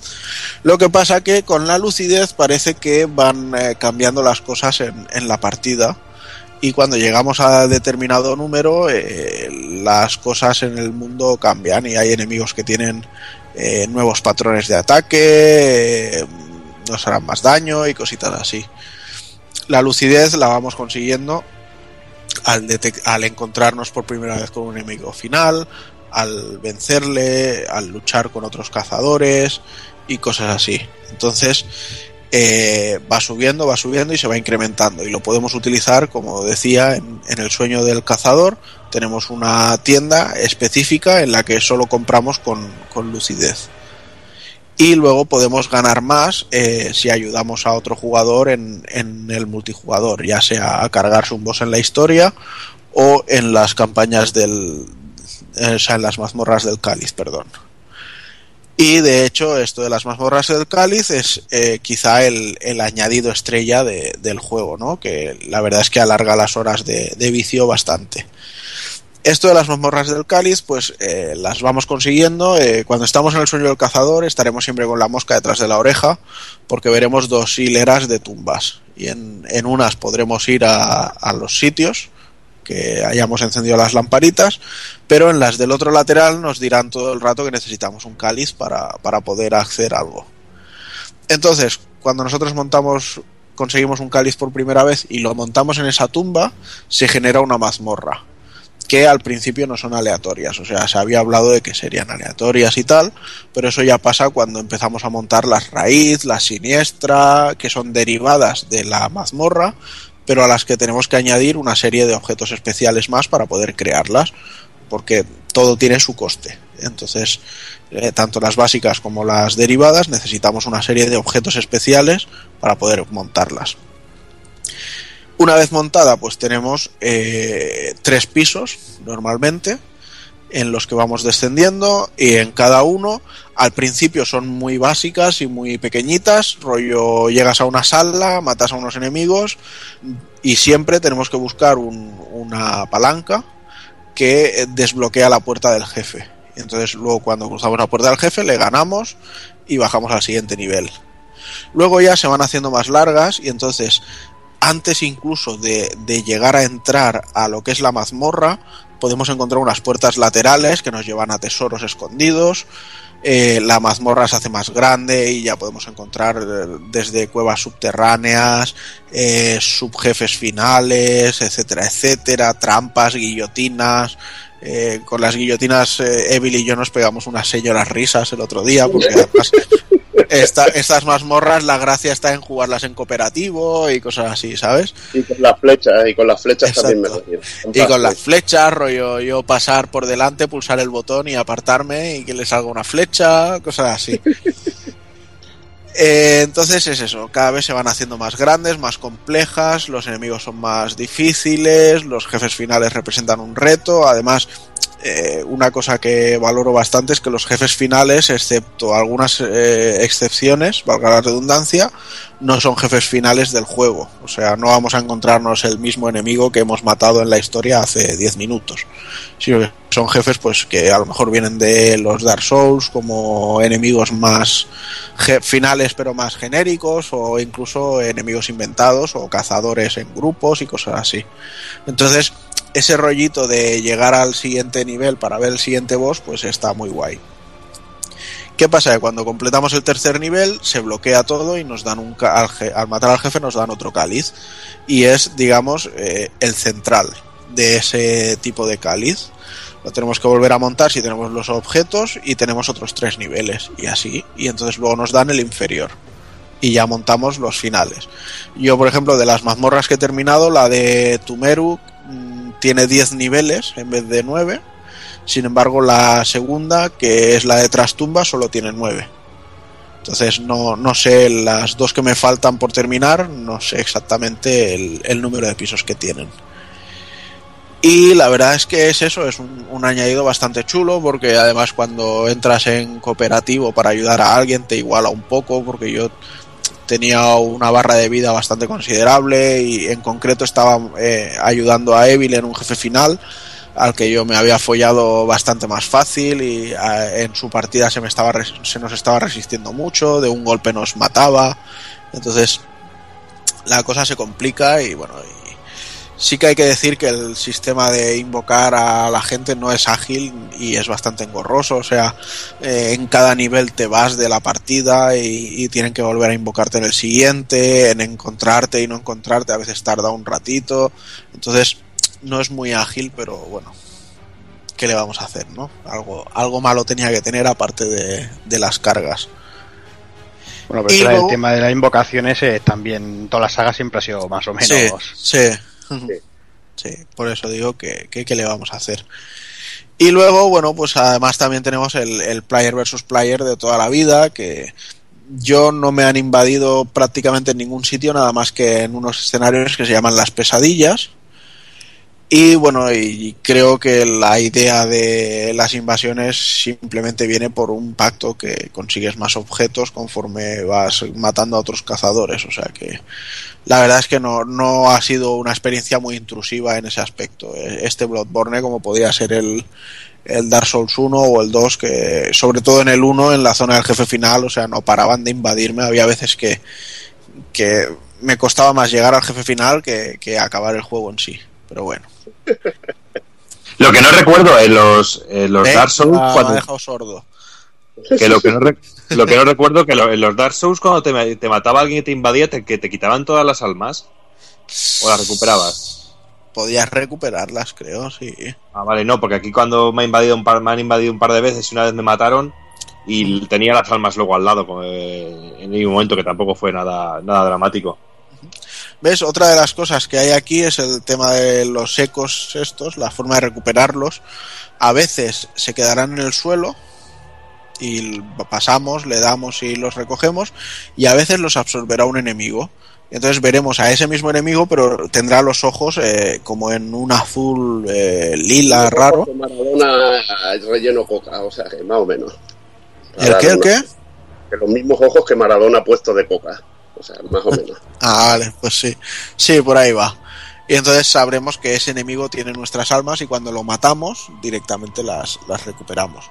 Que también debo decir que ha habido una o dos veces que he perdido las almas y no he tenido cojones de encontrarlas. O sea, Sí, ni, la ene- verdad ni ene- que ni enemigos, ni el suelo, ni hostias. O sea, se habían el evaporado. charquito, el charquito de sangre es muy pequeño y a veces cuesta un huevo. El Jordi me lo decía, dice, joder, es que a veces cuesta un huevo verlas, tío. a- No se ve nada claro, eh, se ve mucho más claro en un Dark Souls, la verdad. Y bueno, dejando ya un poquito de lado el tema de las mecánicas y todo esto, pues eh, hablamos un poquito más del, apartado técnico. Eh, gráficamente a mí me parece un juego cojonudo. Lo veo muy, muy potente, muy los escenarios muy llenos de, de detalles, no de vida, sino de detalles y, muchos objetos, así como los Dark Souls ah, pecaban de ser unos escenarios muy grandes pero muy vacíos a veces. Incluso podías hacer un giro y ver un árbol y decir, joder, si es que ese árbol parece que sea un papel ahí puesto de lo feo que se veía. Aquí realmente en, en Yarnam eh, en- da, da gusto pararse y decir, va, voy a hacer una captura de pantalla porque es que qué pasada de entorno y de escenario y tal, ¿sabes? No sé. También este aspecto es algo muy, muy personal, pero no creo que nadie me vaya a decir que gráficamente eh, Bloodborne no, no cumple. Luce increíble y algunos algunos jefes es que son auténticas burradas, tío. Como Los y diseños. cantidad de detalles. Espectacular en esa forma. Eh, la, para mí una de las mejores definiciones sería que es eh, grotescamente delicioso. Y bueno, lo que sí que le podemos achacar un poquito es el tema del frame rate, que a veces petardea. No, no, no he tenido ninguna petardeada seria, pero bueno, sí que no es tan estable como nos gustaría que, que fuera. Pero es Y- bastante más y por estable supuesto- Es bastante Sí, más. sí. Sí. Bastante más. Lo que pasa que, claro, ahora vemos el Dark Souls 2 remaster este a 60 frames y dices, hostia, Pero está, está más pelado, está peladísimo el juego. O sea que lo comparas y, y hay una cosa, que uno lo ves lleno de detallitos y de. Y, y bueno, adornado al máximo y el otro lo ves pelado, pelado, pelado. Sí. Y eso se nota. Eso se nota. Y bueno, eh, curioso es que ha llegado hasta doblado.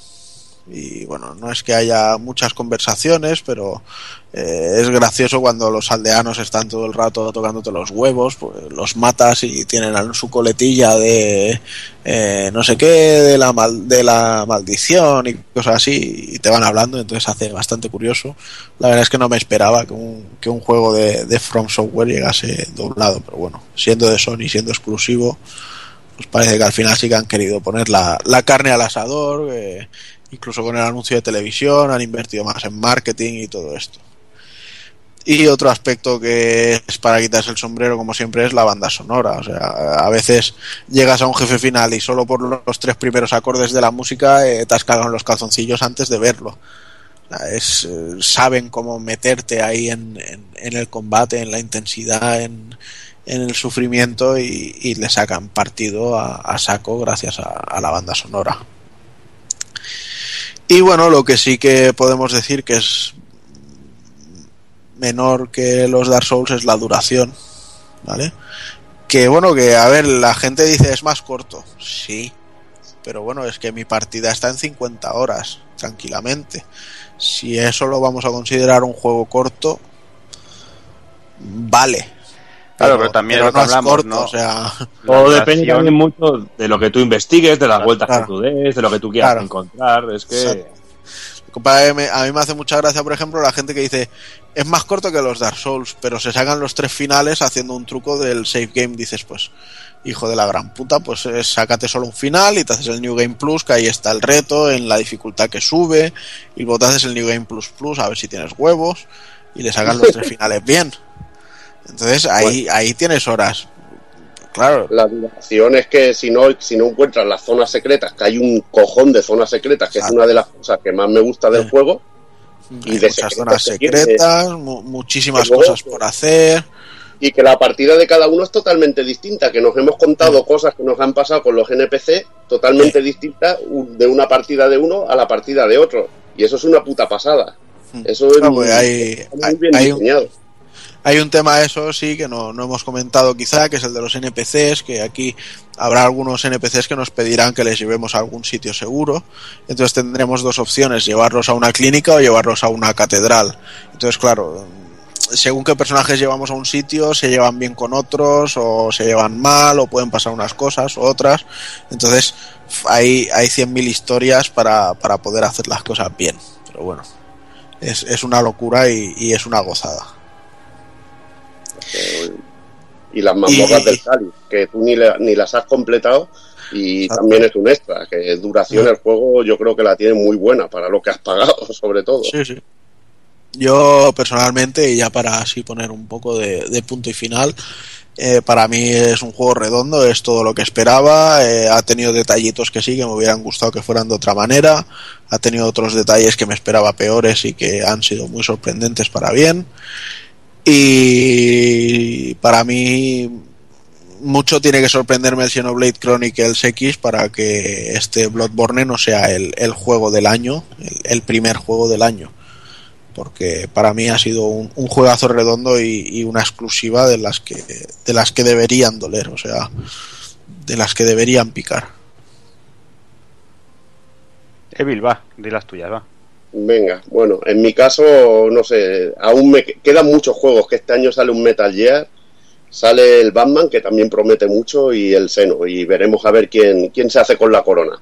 Pero desde luego este juego tiene muchos números porque eh, se nota el buen hacer de From, se nota que han trasladado muchas cosas del Dark Souls bueno, han simplificado sistemas, pero han mejorado quizá la jugabilidad, que es más asequible para todo el mundo. Pero es un juego que he disfrutado sobre todo por la gran cantidad de secretos que tiene. Simplemente ya jugando online, comentando entre nosotros, mira, yo me he encontrado esto, y esto donde lo puedo usar, y esto, mira, te dejas caer aquí, como me dijo el Doki, que se cayó, iba borracho el cabrón y se cayó en un sitio y descubrió una zona secreta. Yo no sé cómo lo hizo. Eso no se lo cree ni él, eso mira un puto YouTube y ya está. No, amigo, amigo, yo no, yo no he hecho eso en mi puta vida. Eh. Yo, le, yo doy un voto por Doki, que Doki se cayó allí, hizo, allí, hizo lo que fuera, cayó allí y Pero es, que hay la que, pero es que hay que caerse tres veces perfectamente. O sea, hay que No. caer tres veces por No, el mismo. Hay que caer una sola vez. A la, Si, la si otra caes, vez es de si caes una, si caes una sola vez, mueres. O sea, tienes que caer en tres trozos. No, Claro, pero caes en el, caes en el trozo adecuado y a partir de allí ya vas cayendo en los de abajo, en los que te corresponde, y encuentras la puerta. Y la verdad que el tío, pues mira, nos lo estuvo explicando ahí de puta madre. Y la verdad que, que a mí me mola, me mola este rollete. Es una sensación que me transmite, por ejemplo, como el Castlevania Symphony. El rollo de, hostia, parece que me ha acabado el juego, pero descubro una- un castillo invertido. Y aquí igual, descubro una zona secreta. Luego descubro que si me pongo cierto objeto, me aparece también otra zona aquí. O que si uso cierto objeto, que llego a una puerta y me matan porque no he visto... Hay algo que me agarra y me mata sin yo saber nada. Y luego descubro lo que es esa cosa. Pues todo ese tipo de sorpresas y cosas que esconde el juego, a mí me hacen disfrutar cosa mala. Y luego que, vale, es más fácil que los Dark Souls y, y, y Demon Soul, pero la verdad es que aquí se muere mucho y mucho, mucho, mucho. Es, es más fácil, pero a la vez es dificilísimo el juego. Y por ejemplo, con el padre Gascoigne disfruté cosa mala con el combate, pero 8 o 9 intentonas. Y cositas así me han pasado con otros jefes. Y otros jefes que se te pueden ha- haber atragantado a ti, Takokun, a mí me costaron poco. No sé, es cuestión de, de cómo se te dé y, y de cómo vaya la situación. Y es lo que me gusta, que cada partida se ve totalmente distinta. Y Doki, que bueno, Doki ahora hablará, la segunda partida seguro que es un placer porque ya te conoces todo y vas más rápido. a mí la verdad que, que me ha encantado y un juego muy a tener en cuenta y que seguramente aparecerá, aparecerá como los mejores del año, si no el mejor. Venga, Doki, vas tú. Bueno, pues yo poco más que añadir, solo decir que, que vale cada céntimo que he pagado por este puto juego, que me está dando horas y horas y horas. Estoy por la segunda vuelta y la estoy disfrutando tantísimo como disfrutaba primera, porque como bien decís, ya una vez que te conoces el mapeado y sabes más o menos por dónde tienes que ir, lo que tienes que hacer, pues eh, realmente es mucho más rápido todo, pero también decir que la segunda vuelta los enemigos son el demonio, porque ya desde el, únicamente el, el primer enemigo del juego ya es, una, un, es un auténtico reto. Y quedarse atascado ya cuando te has terminado el juego una vez es una auténtica delicia. No sé, todo lo que habéis dicho estoy totalmente de acuerdo. Gráficamente me encanta, tiene detalles muy guapos, los escenarios son increíbles. La dificultad es un juego difícil, por mucho mal que sea más, más sencillo que un Dark Souls. Es, tiene una dificultad, pero que es exigente, pero no es injusta, porque en ningún momento he tenido, bueno, algún momento injusto ha habido alguna vez que dices, me cago en la puta. Pero realmente el juego se deja jugar muy bien, muy cercano para la gente que a lo mejor no ha jugado nunca un juego de estos, pero también he de decir que este juego es carne de estar en, en las tiendas de segunda mano, pero ya. Porque mucha gente se va a acercar al juego sin saber lo que es realmente, o como mi amigo Río que lleva dos días y no sabe ni dónde tiene que ir, no sabe ni lo que tiene que matar, ni y está totalmente jodido. Que también me hace gracia cuando veo a alguien así, digo, oye macho, pues te ponen las pilas, bonito. Pero yo creo que mucha gente se va a acercar a este juego sin saber realmente lo que es y se va a echar atrás. O mejor, y otra mucha gente se quedará totalmente prendada y se acercará a los Dark Souls, que también está muy bien. Mm, tener esa experiencia del juego. Que yo creo que tiene esa, esa, esa doble, esa doble faceta. Muy divertido, muy, muy enganchante, puro vicio. Yo, eh, el quedarme sin dormir ir a currar de empalmada, mm, casi nunca lo he hecho. Creo que desde época de Instinct no he hecho estas cosas. Y aquí lo he hecho. Eh, he sufrido una clase de, spinning yo encima de la bici y, y yo solo veía, oía el sonido de las almas volando por ahí. Pero bueno, Pues nada, Hazard, ¿tú qué, qué opinas? Va. Bueno, yo la verdad que no había jugado mucho a los otros. eh, jugué un poquito al Demon Souls con, con la espada esa que me dijo Taco Kun, que al final la espada esa la, la tuneé un poco y se me fue a la mierda y ya lo dejé. y la verdad, eh, este Bloodborne me está pareciendo bastante más asequible de lo que de lo que vi en el en el Demon Souls o en el primer Dark Souls que ya me follaba el primer Cíclope o, o Minotauro me parece que era. Aquí al menos te llegas al primer jefe, es difícil, sí, te mata, pero luego luego poco a poco vas vas aprendiendo un poquito las mecánicas, eh, vas vas aprendiendo los atajos y no sé, más asequible, más fácil. A mí el padre Gascoigne ese me costó dos intentos solo porque el tío con un bug se quedó atrapado en una lápida. o sea que fue de puta madre. Y, y nada, eh, dentro de cabe, sí, me está gustando la experiencia, eh, la ambientación así victoriana con con todas las estatuas llenas de vela, que la verdad no sé la gente cómo no, no vivía ahí acojonada, macho, porque ya sales de la puerta, te encuentras un, una, una, una estatua ahí rezando ya con vela. Pero bueno, lo que, lo que habéis dicho, pues, pues bueno, no, para mí no va a ser juego del año, porque ya tengo otros diferentes, pero igual tercer puesto, cuarto, bueno, dependiendo de lo que salga, ya veremos. Bien, pues nada, yo por mi parte, pues nada, lo que, lo que han comentado aquí casi todo el mundo. Eh, simplemente yo, para mí, el punto negativo es lo que comentaba, la simplificación de algunas cosas que a mí personalmente me gustan mucho, pero sigue teniendo ese, ese, ese olor a muerte detrás de cada esquina, ese, ese no poder fiarte ni de, ni de un masilla, que sabes que como te pases de listo vas a pillar. Eso me, me vuelve loco. Eso de ver un, un gigante a lo lejos y decir, por aquí no me, no me arrimo demasiado, por si acaso o simplemente encontrarte un cazador en mitad de un, de un escenario y decir, bueno, aquí ya la hemos liado. Yo creo que, que esa es una de las grandes magias de, de la saga, de, sobre todo de, aquí de Bloodborne, y esa ambientación, esa ambient- para mí la ambientación es, es increíble, lo que decía Takokun de las músicas, me vuelve loco, hay una parte que sale la, la zona de esa Takokun que, que oyes llorar a bebés, que eso Sí. me parece ahí totalmente, totalmente demencial y es, y es eso, para meterte ahí el miedo en el cuerpo y, y la verdad es que, que el juego es increíble. Sí que es verdad que no es un juego para todo el mundo, sobre todo el, el principio del juego es muy, se hace muy duro. A mí personalmente, habiendo jugado los otros tres, mm, se me hizo duro acostumbrarme a la jugabilidad de Bloodborne, Eh, me costó, me costó mis sufrimientos y mis cabreos. pero a la que pasas el primer boss, como decía Hazard, yo creo que la cosa se empieza a estabilizar un poquito, empiezas a cogerle ya el rollo y ya a partir de ahí se lo empiezas a disfrutar bien disfrutado. Por lo tanto, yo creo que poco más que añadir, vamos a ir dejándolo y vamos, vamos a ir por el va.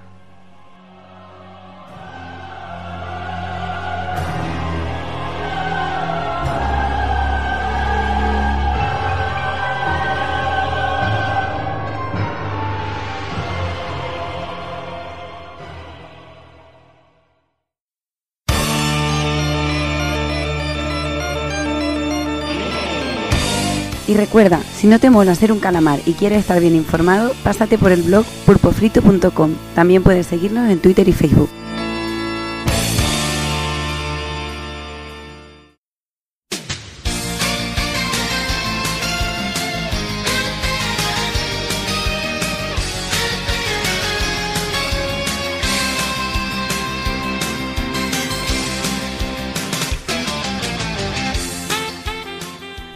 Y llegamos al final del programa. Eh, bueno, una- un análisis pelín largo, pero bueno, sabéis que, que Bloodborne es nuestra debilidad y no podíamos parar de rajar. Así que nada, para no alargar mucho más la cosa, me empiezo despidiendo del amigo Doki. Pues nada, chicos, ya hasta la próxima, ya con el retro. Y a seguir dándole un poquito más a Bloodborne. Esta noche no, pero mañana sí. Claro que sí.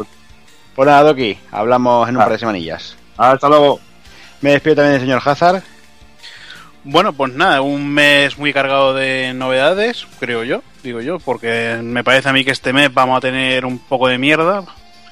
Solo el de, el, el- ¿cómo se llama? Omega Quintet este, de, de las idols de JPG este japonés. Y me parece nada más. De JPG. JPG. JRPG. Poquita cosa queda por ahí, pero bueno, veremos a ver qué, qué, qué sale, qué sacamos.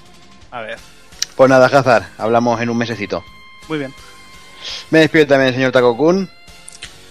Pues bueno chicos, ya tenía mono la verdad después de perderme dos programas, así que hoy le he dado barra libre a la lengua con el análisis.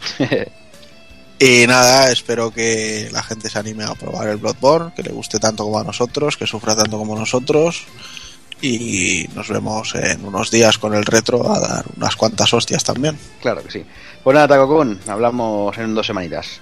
Venga, Y ya me despido del señor Evil.